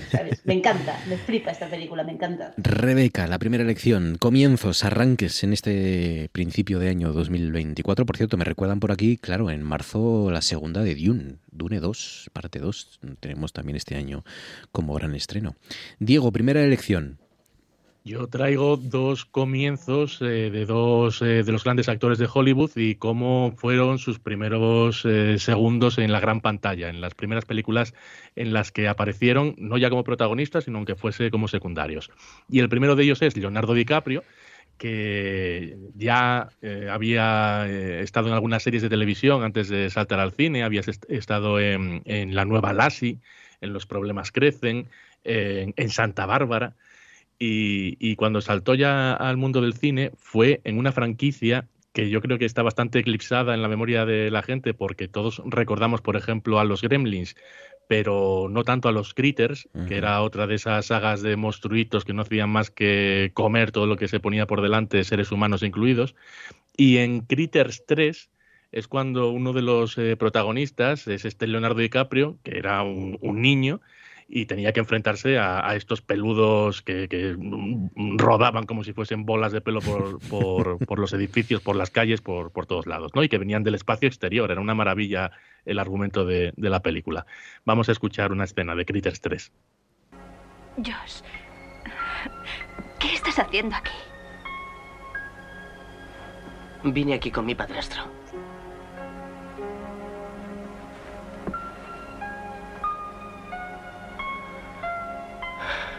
Vinimos para echaros. Yo no quería venir. Es horrible, ¿no?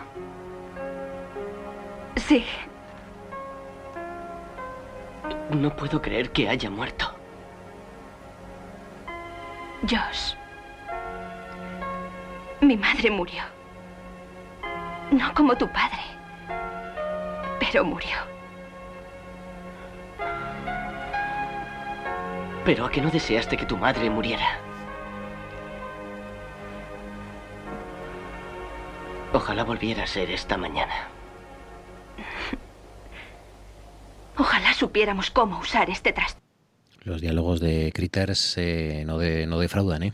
Eh, Le quieren dar drama, ¿eh? Critters 3, ojo, ojo al, al- al subtítulo que tenía, que era Madre Eres lo que comen. Madre mía. No. No, eres lo que me gusta mucho, ¿no? Qué bonito. Me gusta. Bueno, bueno. Qué bonito para la sociedad de la nieve, ¿no? Como alternativa.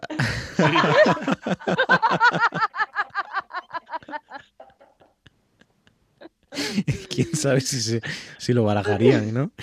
Eh, Leonardo DiCaprio en Critters, Leonardo DiCaprio siendo más joven que sus novias eh, actuales todavía en Critters. No habían nacido, era un, era un holograma.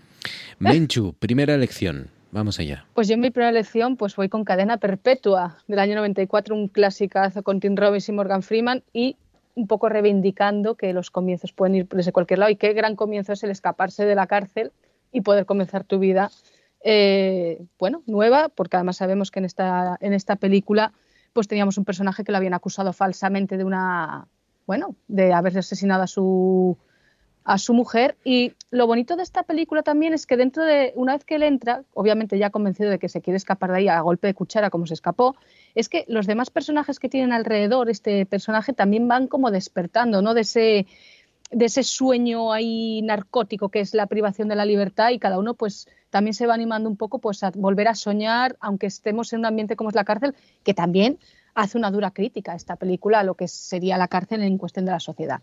Así que ahí va el comienzo desde cualquier punto, nunca son nuevos los comienzos, pero se puede comenzar. Vamos a escuchar una escena. Y aquí. Esa es la belleza de la música. Eso no te lo pueden quitar nunca. ¿No habéis sentido nunca la música así? Bueno, yo tocaba la armónica cuando era joven. Luego dejó de interesarme. Dime qué sentido tendría aquí. Aquí es donde más sentido tiene. La necesitas para no olvidar. Olvidar. Olvidar que hay cosas en el mundo que no están hechas de piedra, que tienes... que hay algo dentro que no te pueden... no te pueden quitar, que es tuyo.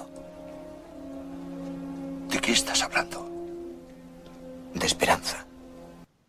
La verdad es que la, la propia historia de Cadena Perpetua, una peliculita que, que no conocía nadie cuando llegó a los Oscars, que estuvo nominada pero que no se llevó mm, a- creo que ningún premio en el 94, eh, siete nominaciones y que, y, que, y que luego se ha convertido en una de las, yo diría, de las diez películas más queridas por el público. De, me atrevería a decir De los años 90. Bueno, no, y, de mm, los, yo creo que sí. y, del, y del siglo, si me apuras. eh, porque, Sí. porque es Sí, se que quedó incrustada en el, en el imaginario colectivo. Fue poco a poco haciéndose, mira, nunca mejor dicho, ¿no? La metáfora de la cucharita. Mm. Pues igual, esta película ha sido igual. A mí me parece una gran película, la verdad. De Mm. la época, la verdad que muy buena. Y, y de uno de los, eh, basada en un relato de uno de los tipos que menos fortuna ha tenido con sus adaptaciones, que es Stephen King, y, y- y- y de este pequeño relato, esta película que, sí, sí, que ha crecido y ha crecido y es verdad que se ha convertido en una de las favoritas de la gente. Cadena Pues sí. perpetua. Venga, segunda ronda, Cris Puertas, ¿con qué continúas? Sí, perdón por añadir una cosa de, de Claro. cadena perpetua importante, que es que también tiene una lección muy guay, que es si sabes malversar, te va a ir mejor. Sí, incluso, Hacienda. incluso en una cárcel del sur de Estados Unidos en, los, en esos años, ¿no? Eh, sí, sí, sí. Eh, mm, pues nada, venga, segunda. Ya está, solo quería decir esto. vale. Sí. Y segunda, otro, otro inicio, en este caso eh, eh, más contemporáneo, pero yo creo que toda la gente de mi generación eh, se flipó muchísimo con eh, tanto con el libro como con la película y eh, mu- todos un montón de gente tenemos, tenemos pósters de, de- de todo este inicio, nos lo sabíamos un poco de memoria y encima va con música de Iggy Pop y había que poner algo un poco punk, así que Trainspotting. Elige la vida. Elige un empleo. Elige una carrera. Elige una familia. Elige un televisor grande que te cagas. Elige lavadoras, coches, equipos de compact disc y abrelatas eléctricos.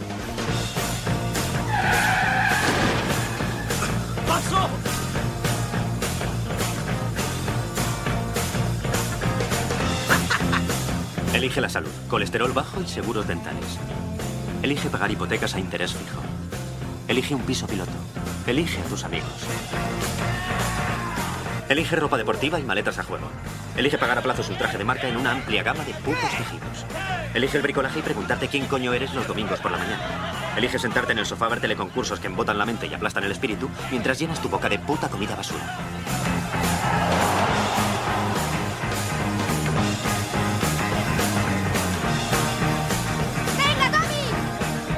Elige pudrirte de viejo cagándote y meándote encima en un asilo miserable, siendo una carga para los niñatos egoístas y hechos polvo que has engendrado para reemplazarte. Elige tu futuro. Elige la vida.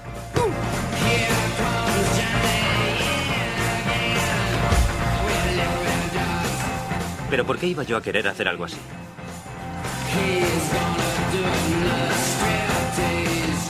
Yo elegí no elegir la vida. Yo elegí otra cosa. ¿Y las razones? No hay razones. ¿Quién necesita razones cuando tienes heroína? ¿Cómo nos va a costar eh, explicarle a las nuevas generaciones que en los 90 mm, no nos conformábamos con lo que hoy eh, soñamos, ¿no? con, Ya, verdad, con- verdad. ¿Cómo, cómo cambiaron las cosas? eh? En los 90, eh, conformarse con una casa en propiedad, una familia, un, trabajo fijo, estas cosas eran de, de, de clases medias acomodadas y de burgueses, ¿no? Que, y, y- sí, sí. Ay. Sí, yo estaba, estaba oyéndolo y estaba babeando. Según dijeron a- hipoteca a plazo fijo, dije, oh sí. Hombre, sí. hombre, sí, sí. Dios mío. Pues- Pero sí, esta American, American Beauty, eh, el Club de la Lucha, todos partían de, oh Dios mío, tengo un trabajo fijo, una casa en propiedad, voy a chiflar, ¿sabes? Porque la vida es terrible. Así es, así es. ¿Cómo puedo vivir así, no? Eh, me- Con Me un, doy asco. con un ático con muebles de Ikea, pero qué, va- qué horror, de verdad. ¿Cómo puedo conformarme con esto y no, y no reivindicarme, no? Y no... Ah, Qué horror, madre mía, cómo nos engañaron. Eh. Diego, venga. El otro debut cinematográfico que traigo es el de Tom Hanks, que es uno de los pocos actores que, como sabéis, ganó en su momento dos Oscars consecutivos a Mejor Actor Principal. Y la película en la que se estrenó eh, es del año 1980 y se llama Sabe que estás sola. Es un slashers, que, que- una película que apareció poco después de Halloween y que por tanto estaba eh, influida por esta, de ese género de asesinos en serie, en el que había un asesino que mataba a novias que se iban a casar. Ese era el, perfil de sus víctimas. Y Tom Hanks aparece en una única escena muy cortita, pero que según se dice, eh, gustó tanto a los guionistas que decidieron no matar al personaje que en el guion aparecía que iba a morir. Yo creo que esa es la típica anécdota que se dice para que quede bien eh, un actor en, en su trayectoria, ¿no? Pero debe ser que no tenían dinero para rodarla y, y se acabó. Vamos a escuchar cómo era eh, ese instante en el que Tom Hanks aparece por primera vez en el cine. No te gusta pasar miedo, ¿eh? No. A la mayoría de la gente le gusta. Me refiero a pasar miedo. Es algo primordial, algo básico. Ver películas de terror, subir en las montañas rusas, visitar las casas encantadas. Yo quiero visitarlas. Así uno se puede enfrentar a la muerte sin miedo a morir. Estás a salvo. Sales del cine o bajas de las montañas rusas con la tranquilidad espiritual propia de un santón que ha vencido a la muerte. No me digas que eres un psicólogo. Ah, eres una buena detective. Me interesa mucho el miedo, la impresión que produce el miedo. Por ejemplo, ¿por qué después de ver psicosis mucha gente tenía miedo a la hora de ducharse? Yo no. ¿No vi la película? De haberla visto, tendrías. Si tú lo dices. El miedo me fascina. La gente paga para que la asusten y cuando pienso en ello me parece ridículo. Ridículo. Esa es la palabra que yo buscaba. Amy está un poco nerviosa últimamente. Se casa dentro de dos semanas. Ah, Y cree que un maníaco la anda siguiendo. ah, ah. Malo. Freud habría disfrutado psicoanalizándote.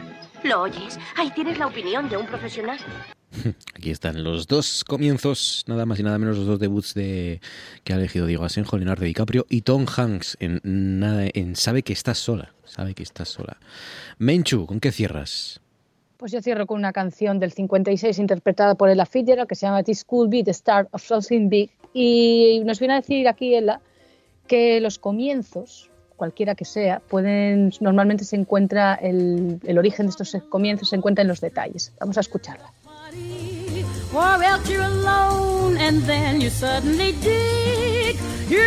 at someone's eyes, you suddenly realize that this could be the start of something big.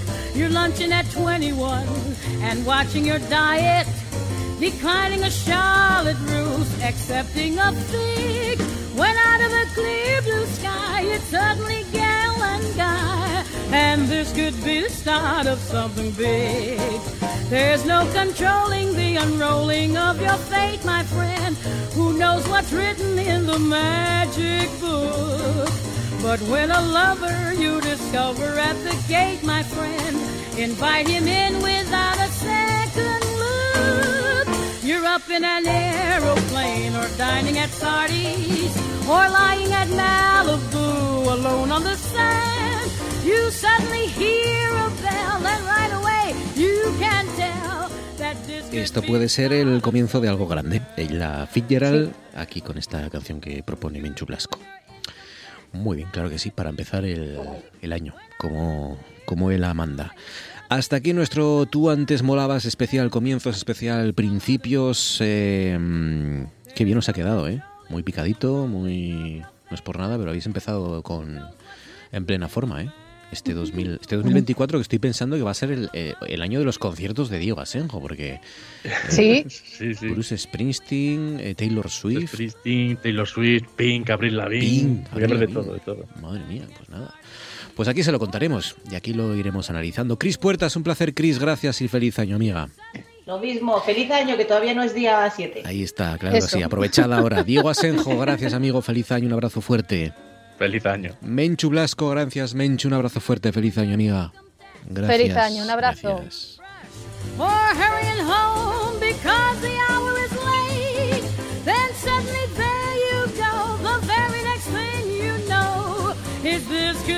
Start of something great. You're having a snowball fight or picking up daisies. You're singing a happy tune or knocking on wood. When all of a sudden you look up and there's something new. Oh, this could be the start of something good.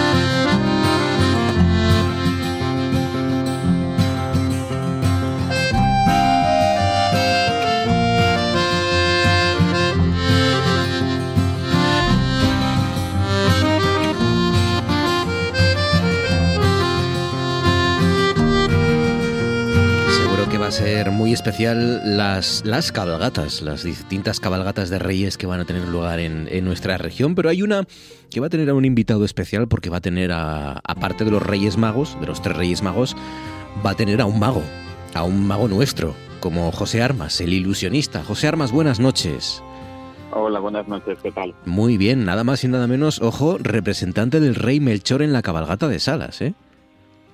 Pues la, la verdad que estoy muy emocionado porque desde niño fue siempre mi rey mago favorito Mira. y, y además es una ilusión que tengo desde hace muchos años que se va a hacer realidad pasado mañana, pero pero que no lo digo por decir ni por quedar bien. Realmente Melchor siempre fue mi, mi rey mago favorito y además es verdad que tenía esta ilusión de, de representarlo algún día en una cabalgata.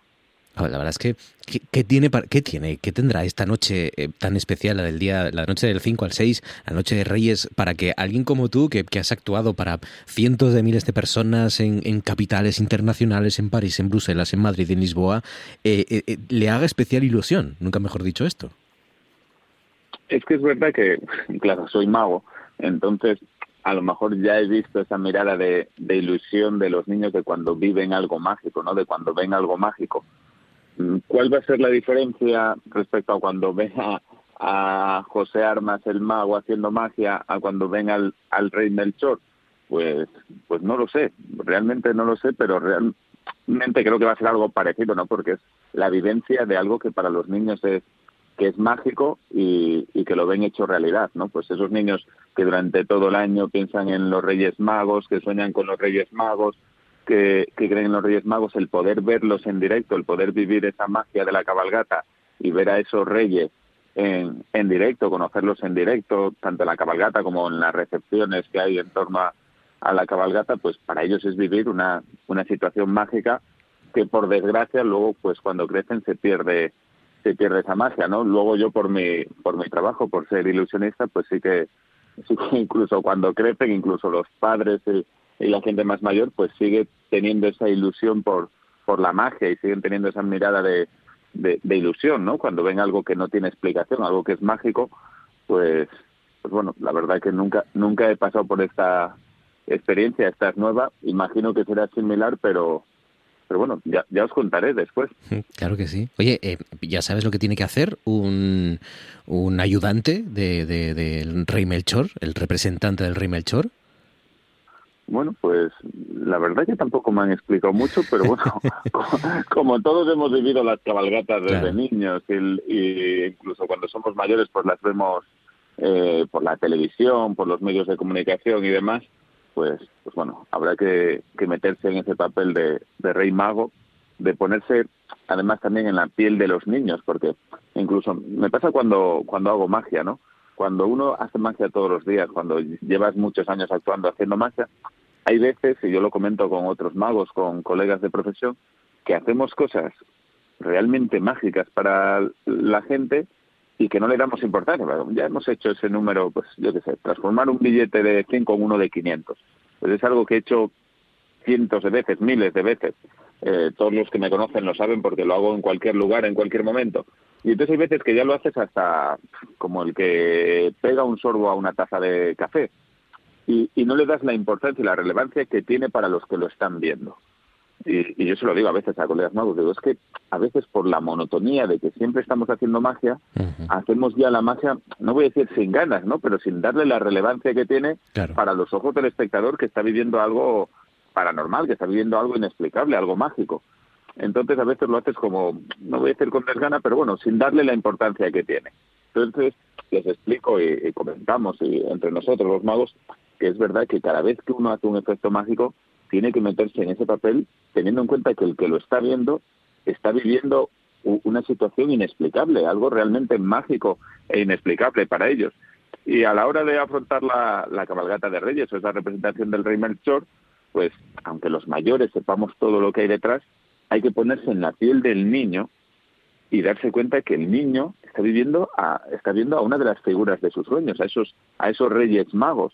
Entonces, hay que interpretarlo teniendo en cuenta que para el niño es una experiencia única, inolvidable y que va a recordar durante toda su vida, ¿no? Pues cuando veía a los Reyes Magos en las cabalgatas de niño o cuando iba a la recepción, luego cuando recibimos, en este caso, después de, de la cabalgata, que tenemos una recepción con los niños, pues que nos vendrán a contar lo que han pedido a los Reyes Magos, si se han portado bien, si se han portado mal, hay que darle la importancia que tiene porque para ese niño es una experiencia única e irrepetible, ¿no? Que una vez que crezcan, pues ya nunca van a vivir esa magia de los Reyes Magos y de la cabalgata como la están como la están viviendo ahora de niños. Así es, así es, porque por eso son los grandes, los grandísimos protagonistas ¿no? de, de, estos días, aunque también tenéis espacio para, para los mayores porque la, la jornada empieza con una visita a las 7 de la tarde a la residencia de mayores de Salas.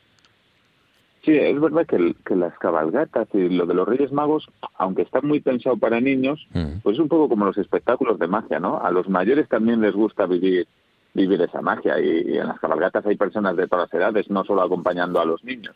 Y en este caso, pues vamos a aprovechar para esas personas que no pueden desplazarse a ver la cabalgata, como son las personas mayores de, de la residencia de, de Salas, y antes de la cabalgata, a las 7 de la tarde, pues haremos una visita a dicha residencia. Además, que vamos con una comitiva de coches policiales y demás, y llegaremos pues a llevar unos regalos a los a los internos que están en esa residencia y que no se pueden desplazar a ver el desfile de la cabalgata y bueno, pues llevarles también un poco de ilusión y la magia de esa noche de Reyes en persona a, a todos esos ancianos que están en la residencia.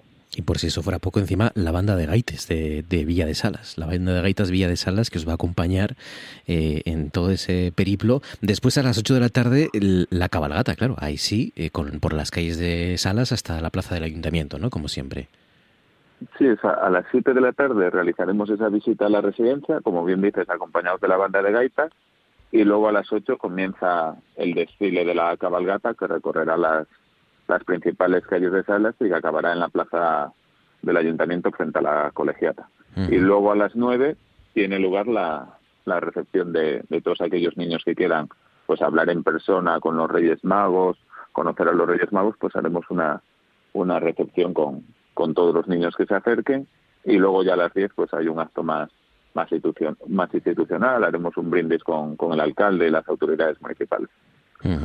Eh, bueno, ya, vemos en tu voz y en, tu, y en tus expresiones lo ilusionado que estás para, este papel, eh, un sueño hecho realidad y, claro, pues eso, participar en la, eh, en la cabalgata y ver de cerca la fascinación de los, de los niños por, por la magia, por, por los magos. ¿no? Al final los Reyes Magos son seguramente los primeros magos que conocemos. y, ade- y además es, es lo que te dices, ¿no? La, la cara de los niños, la, es- esa felicidad sin límites que tienen cuando están viendo la cabalgata y aparecen los reyes. Además tengo la suerte de que, de que soy Melchor, soy, soy el que va adelante.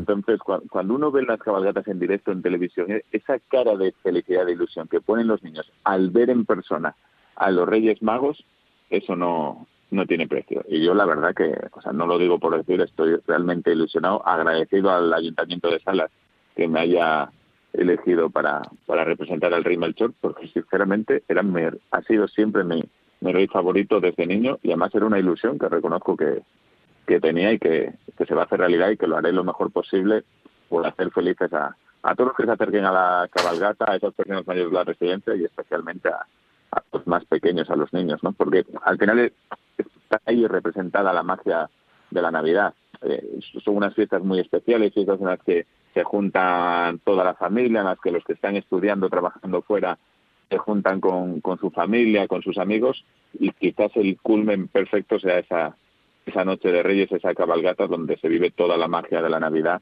y muy especialmente pues los más pequeños de las casas. Eh, en salas has actuado varias veces, ¿no? Bueno, de manera habitual actúas, ¿no? Actué, actué varias veces estos últimos años, la última hace tan solo unos meses, y la verdad que estoy encantado con la gente de Salas.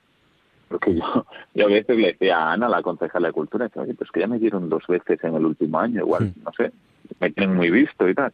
No, no, que es que la gente me dice, ya es que la gente pidió que te trajéramos. Y yo, como que? Hacen reuniones para decidir la programación y demás, con colectivos de vecinos y... No, no, es que la gente me pidió que, que te trajéramos y demás y volví a actuar hace unos meses todavía, he actuado varias veces en los últimos años y, y se llenó otra vez al, al completo, me decía la concejala. Es la actividad que más gente tuvo desde que soy concejala. Madre mía. Entonces, pues bueno. oye, yo no puedo dar más que las gracias y mil gracias tanto al ayuntamiento como, como la gente de salas que una y otra vez llenan los espectáculos cada, cada vez que voy. Incluso, pues por ejemplo, hace unos meses actué también en la laboral y, y mucha gente de salas fue a ver el espectáculo en, en el Teatro de la Laboral cuando dos o tres semanas antes había actuado en salas. Esta gente no se cansa de, de la magia ni de mí, ¿no? Pero bueno, algo les debió de gustar porque me vieron en salas y luego compraron entradas para ir dos o tres semanas después a, laboral, pero bueno, la verdad que, que muy agradecido, que es gente además súper encantadora, no lo digo porque la bien, es verdad, es gente súper súper acogedora, incluso ya no solo los espectadores, el público, la gente del ayuntamiento son, son majísimos, las concejalas, más la típica gente que, que están, que siempre se vuelcan con las actividades, que, que están todo el día currando, sábados, domingos, de noche, organizando actividades para, para la gente de salas y los que les visitan y oye, la verdad que yo estoy, estoy encantado. Oye, José, y para ir acabando, eh, de cara a- a- al año, ¿cómo, cómo, ¿cómo empieza un mago como tú, un ilusionista como tú, eh, este año 2024? Eh, ¿Algún proyecto especial, algún viaje, algo que esté ya cerrado o, o- o va saliendo todo poco a poco y a medida que avanzan los meses? Bueno, lo- los magos eh, y yo como los demás, pues solemos empezar el año muy cansados, porque muy ilusionados, faltaría más, pero muy cansados porque para nosotros la época de, de Navidad es de mucho trabajo. Son las fiestas, como decía antes, familiares por excelencia y el espectáculo familiar por excelencia es, es la magia. Es el único espectáculo al que pueden ir niños de cuatro años. Actué hace tan solo unos días en el Teatro Riera de Villaviciosa y había niños de cuatro años, había adolescentes, había padres, había abuelos, o sea, de cuatro a 90 años había personas de, de todas las edades, ¿no? Entonces, en Navidad, que todas las familias se juntan, pues hay mucha solicitud de, de espectáculos de magia y estamos un poco un poco desbordados. Villaviciosa es otro ejemplo de lo que decía antes. Yo lo decía el otro día también en, en prensa. No sé cuántas veces habré actuado en el Teatro Riera de Villaviciosa, pero fácilmente 15 veces en los últimos años. Qué bueno. Volví a actuar el sábado y se quedó gente fuera. Que, que me comentaba luego la, la gente de allí, ¿no? Que había quedado gente fuera, que no habían podido entrar y que habían estado haciendo cola y no. Lo siento, la verdad que eso te duele, ¿no? Porque saber que hubo gente que fue hasta allí, que estuvo haciendo cola y no pudo entrar, pero bueno, al final el aforo es el que es y hay que cumplir las, las normativas, pero bueno, espero que lo puedan ver en próximos espectáculos. Pero es otro caso que, que también que no sé ya ni cómo dar las gracias porque, joder, esta gente villaviciosa se habrá cansado ya de mí, ¿no? Me han visto 15 veces ya en este teatro. Y luego me hace mucha ilusión porque había unos chavales que creo tenían, unos chicos y unas chicas, 19 años, creo que me dijeron, porque luego se quedaron al fotocall para hacerse unas fotos y que les firmara y demás, y hablé con ellos y tenían fotos conmigo y autógrafos desde que tenían 8 años. Y ahora tienen 19. Madre mía. Entonces, bueno, también te hace ilusión esa gente que te iba a ver con 8 o 9 años, que ahora ya son chavales que dices, bueno, podrían estar por ahí dando una vuelta o, o de botellón o de demás, ¿no? Pero bueno, aquel el sábado por la tarde sacaron un hueco y fueron al, al teatro a, a verme, la verdad que súper cariñosos y súper simpáticos. Así es. Pues a disfrutar de estos días de magia, de ilusión y a disfrutar de la cabalgata en salas con el representante del Rey Melchor, nada más y nada menos que el mago José Armas, el ilusionista José Armas. José, un abrazo fuerte y enhorabuena, amigo. Oye, pues- Gracias. Pues, yo ani- animo a todo el mundo a acercarse a la cabalgata de Salas y os agradezco a vosotros también el, el apoyo y feliz año para vosotros y todos vuestros oyentes y bueno, que todas vuestras ilusiones se puedan hacer realidad este año y, y haya salud e ilusión para todos. Así es, lo mismo digo. Abrazo, gracias, José. Un abrazo. Un abrazo, gracias. Pero si usted se anima un día a recorrer el Parque de Doñana para admirar el vuelo de las garzas reales o medir la estilizada pata de los eh, de los zancudos, doctor Gorroño, déjeme, no me mire, por favor. Es- Este caserón del, del siglo pasado, que conoce el Parque de Soto Ancho, era utilizado era utilizado como refugio de caza por los nobles de la corte alfonsina. Bueno, pues recientemente ha sido rehabilitado por el arquitecto Perides, nuestro amigo Perides. Pues bien, en el rehabilitado Palacio de las... Lo siento, mañana se lo cuento. En RPA. Noche tras noche.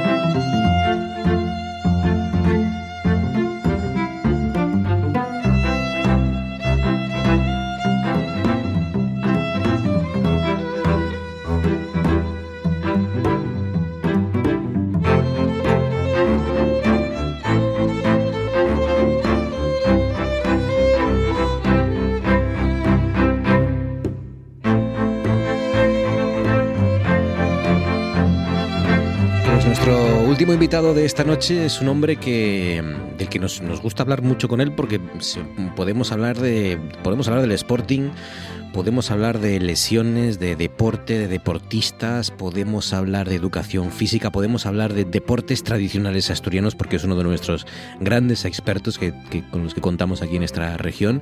Pero hoy vamos a hablar de un barrio, de su barrio, porque acaba de sacar nuevo libro, se titula Soy del Cerilleru y por eso hoy charlamos con el profesor jubilado de Educación Física, antiguo preparador físico del Sporting y experto en deportes tradicionales asturianos, Gerardo Ruiz. Gerardo, buenas noches. Hola, buenas noches. ¿Cómo estás, Gerardo? ¿Qué tal? Bien, muy bien, gracias a Dios. Aquí andamos con el libro Bestia Cuestes, que salió la cosa bien y, Qué guapo. y bueno, pues muy, muy guapo, estoy disfrutando mucho. Porque mm, al final eh, eh, tenías ganas, ¿no? Imagino, de, de hacerle este bonito homenaje a tu barrio, al barrio donde viviste 25 años. Sí, no sé si es que, se- se está haciendo lo viejo y se siente nostálgico, pero la verdad que tenía ganas porque eh, el barrio donde naciste, donde te criaste, donde, donde, donde creciste y te hiciste un hombre y tienes muchos amigos y muchos recuerdos y muchas personas mayores y de, la generación anterior nuestra, como los padres y los, anteriores abuelos, que ya no están. Y entonces, bueno, es una forma de, de buscar la inmortalidad de esta gente, ¿no? Cuando estés en- cuando están en el recuerdo de, de algunas personas, digamos que entrecomillado que son inmortales, viven viven cada vez que se recuerda. Entonces, cada vez que se lea este libro o se vean las fotos, estamos recordando, inmortalizando a, a seres queridos, amigos, etcétera, etcétera. ¿Qué, tiene el cerillero, Gerardo? Eh, para ti, para alguien que no, Bueno, que no sea de, de Sison o que... propia, Sí. ¿Cómo- porque es el ¿Cuál barrio es? más al oeste de Gijón Claro. y el que nosotros cuando de chavales ya pues bajábamos a los cines y a cosas de estas, pues decíamos vamos a bajar a Gijón o vamos a Gijón, como si Gijón, como si el cerillero no fuese parte del- de la propia ciudad. Mm. Pero es que tenía de todo, ¿entiendes? Era un, sitio que tenía ejes comerciales, fábricas, mundo rural, todo. Y entonces, pues, mm, prácticamente había, había otras zonas de Gijón que no conocías, porque vivías y te desarrollabas en aquel barrio. Después se fundó el instituto. Y ya, cuando, cuando metes el barrio del Cerillero en la calzada, entonces ya acabes ya por, por decir que ya tienes absolutamente de todo. Es verdad que todos los barrios tienen sus propios personajes, ¿no? Su propia Claro, claro. fauna con, con todo el cariño. Eh, tú haces una especie de estudio antropológico, ¿no? De, de, de algunas de, esas, de esos personajes célebres del barrio. Sí, porque mm, el, el trabajo tiene algo que ver con la antropología, porque se está hablando de un grupo social, Claro. sus características y forma de vida y su cultura, pero no persigue un fin antropológico científico, sino que persigue, digamos, un fin emotivo, es decir, la emoción de recordar, de, de- de plasmar en, en papel fotografías y momentos y anécdotas y historias de vida, ¿no? De, experiencias vitales de gente que, que son eh, pues, que sobresalieron por muchas cosas. Hay gente muy especial en el barrio encima. Y entonces, pues bueno, los describes allí como la familia Quirós, eh, o la familia Fernández, o la familia Villemur Fabregat, y, en fin, mucha, mucha gente, ¿no? Como esto ya muy personal, Gerardo, ¿cuál es tu- el personaje que, que- que le guardas más cariño o que crees que, que- mm, identifica mejor o que representa mejor, mejor dicho, eh, eh, esos, esa idiosincrasia del cerillero? Bueno, guardo y cariño muchos personajes porque tuve la suerte, no hay que ser muy viejo, pero tengo 67 años, entonces tuve la suerte de conocer de, la- de las generaciones anteriores a gente tan tan tan sobresaliente como el futbolista Quirós, Armando Quirós, que jugó una pila de temporadas en el Sporting y que mi madre era muy, muy amiga de su familia, era el cuñado también de, de Herrerita, el sabio, el jugador del Real Oviedo y del Barça que conocía a los, a los directores y dueños de la Cordelería Varas y jugaba con sus hijos, hijas, y la familia La Ferrera, eh, con, con el, el amigo Sergio, que era el, el patriarca, y uf, muchas familias, se podría decir. El Chigrín de Angelín, donde paraba mi abuelo, que aunque yo no conocía a mi abuelo, mi, mi madre me contó tantas historias de él que yo como si lo hubiese conocido. Qué bueno, Y claro. ahí iba a comer oricias y a beber sidra y bueno, era un típico paisano de allí, ¿no? Porque, y bueno, Sí. muchos más, es- está sembrado de ellos. Porque de alguna manera eh, eh, se sitúa el, origen del cerilleru en 1862, ¿no? Porque ahí empieza la fábrica Sí. de cerillas, que, que por, Sí, por lo sí. que se llama cerillero. Con ese nombre, sí. Eso lo- fue lo que influyó para que se llamase posteriormente el cerillero a partir de 1862, porque anteriormente casi seguro que sí eh, pertenecía a la parroquia de Jove.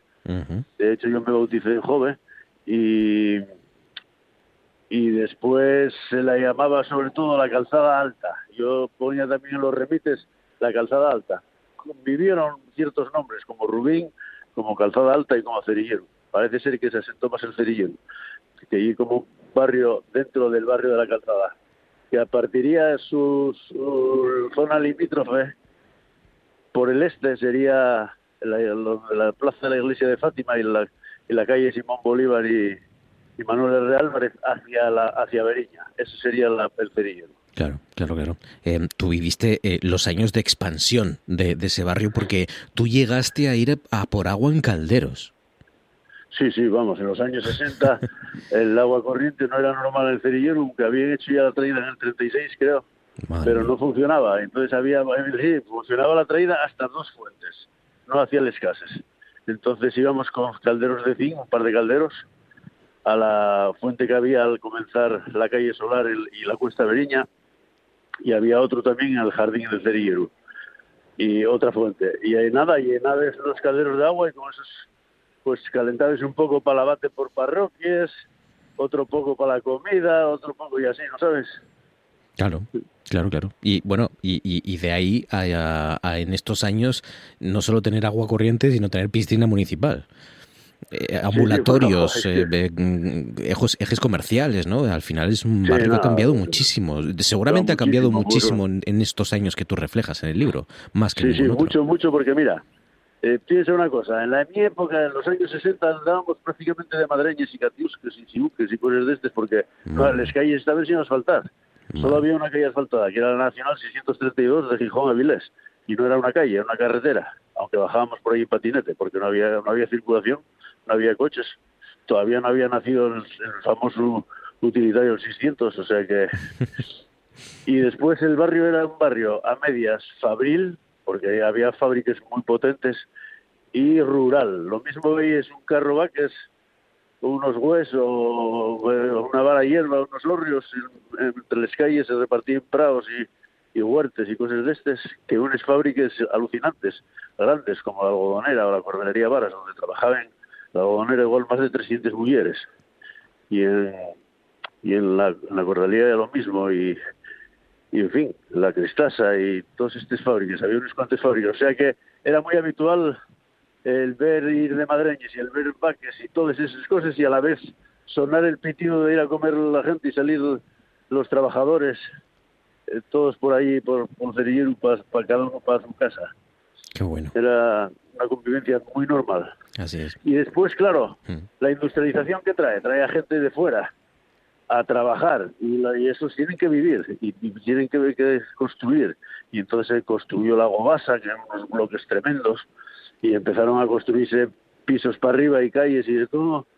Y se, el barrio fue creciendo en tanto tanto en esto de, de los pisos y, y muebles y todo este tema, y también en, en comercios, bares y todo este tinglado. Claro. Pues eh, es uno de los barrios, de los mm, mm, grandes y, y- y- y, sí, eternos barrios de Xixón, el Sí. Cerillero, y lo ha reflejado en esta obra Gerardo Ruiz.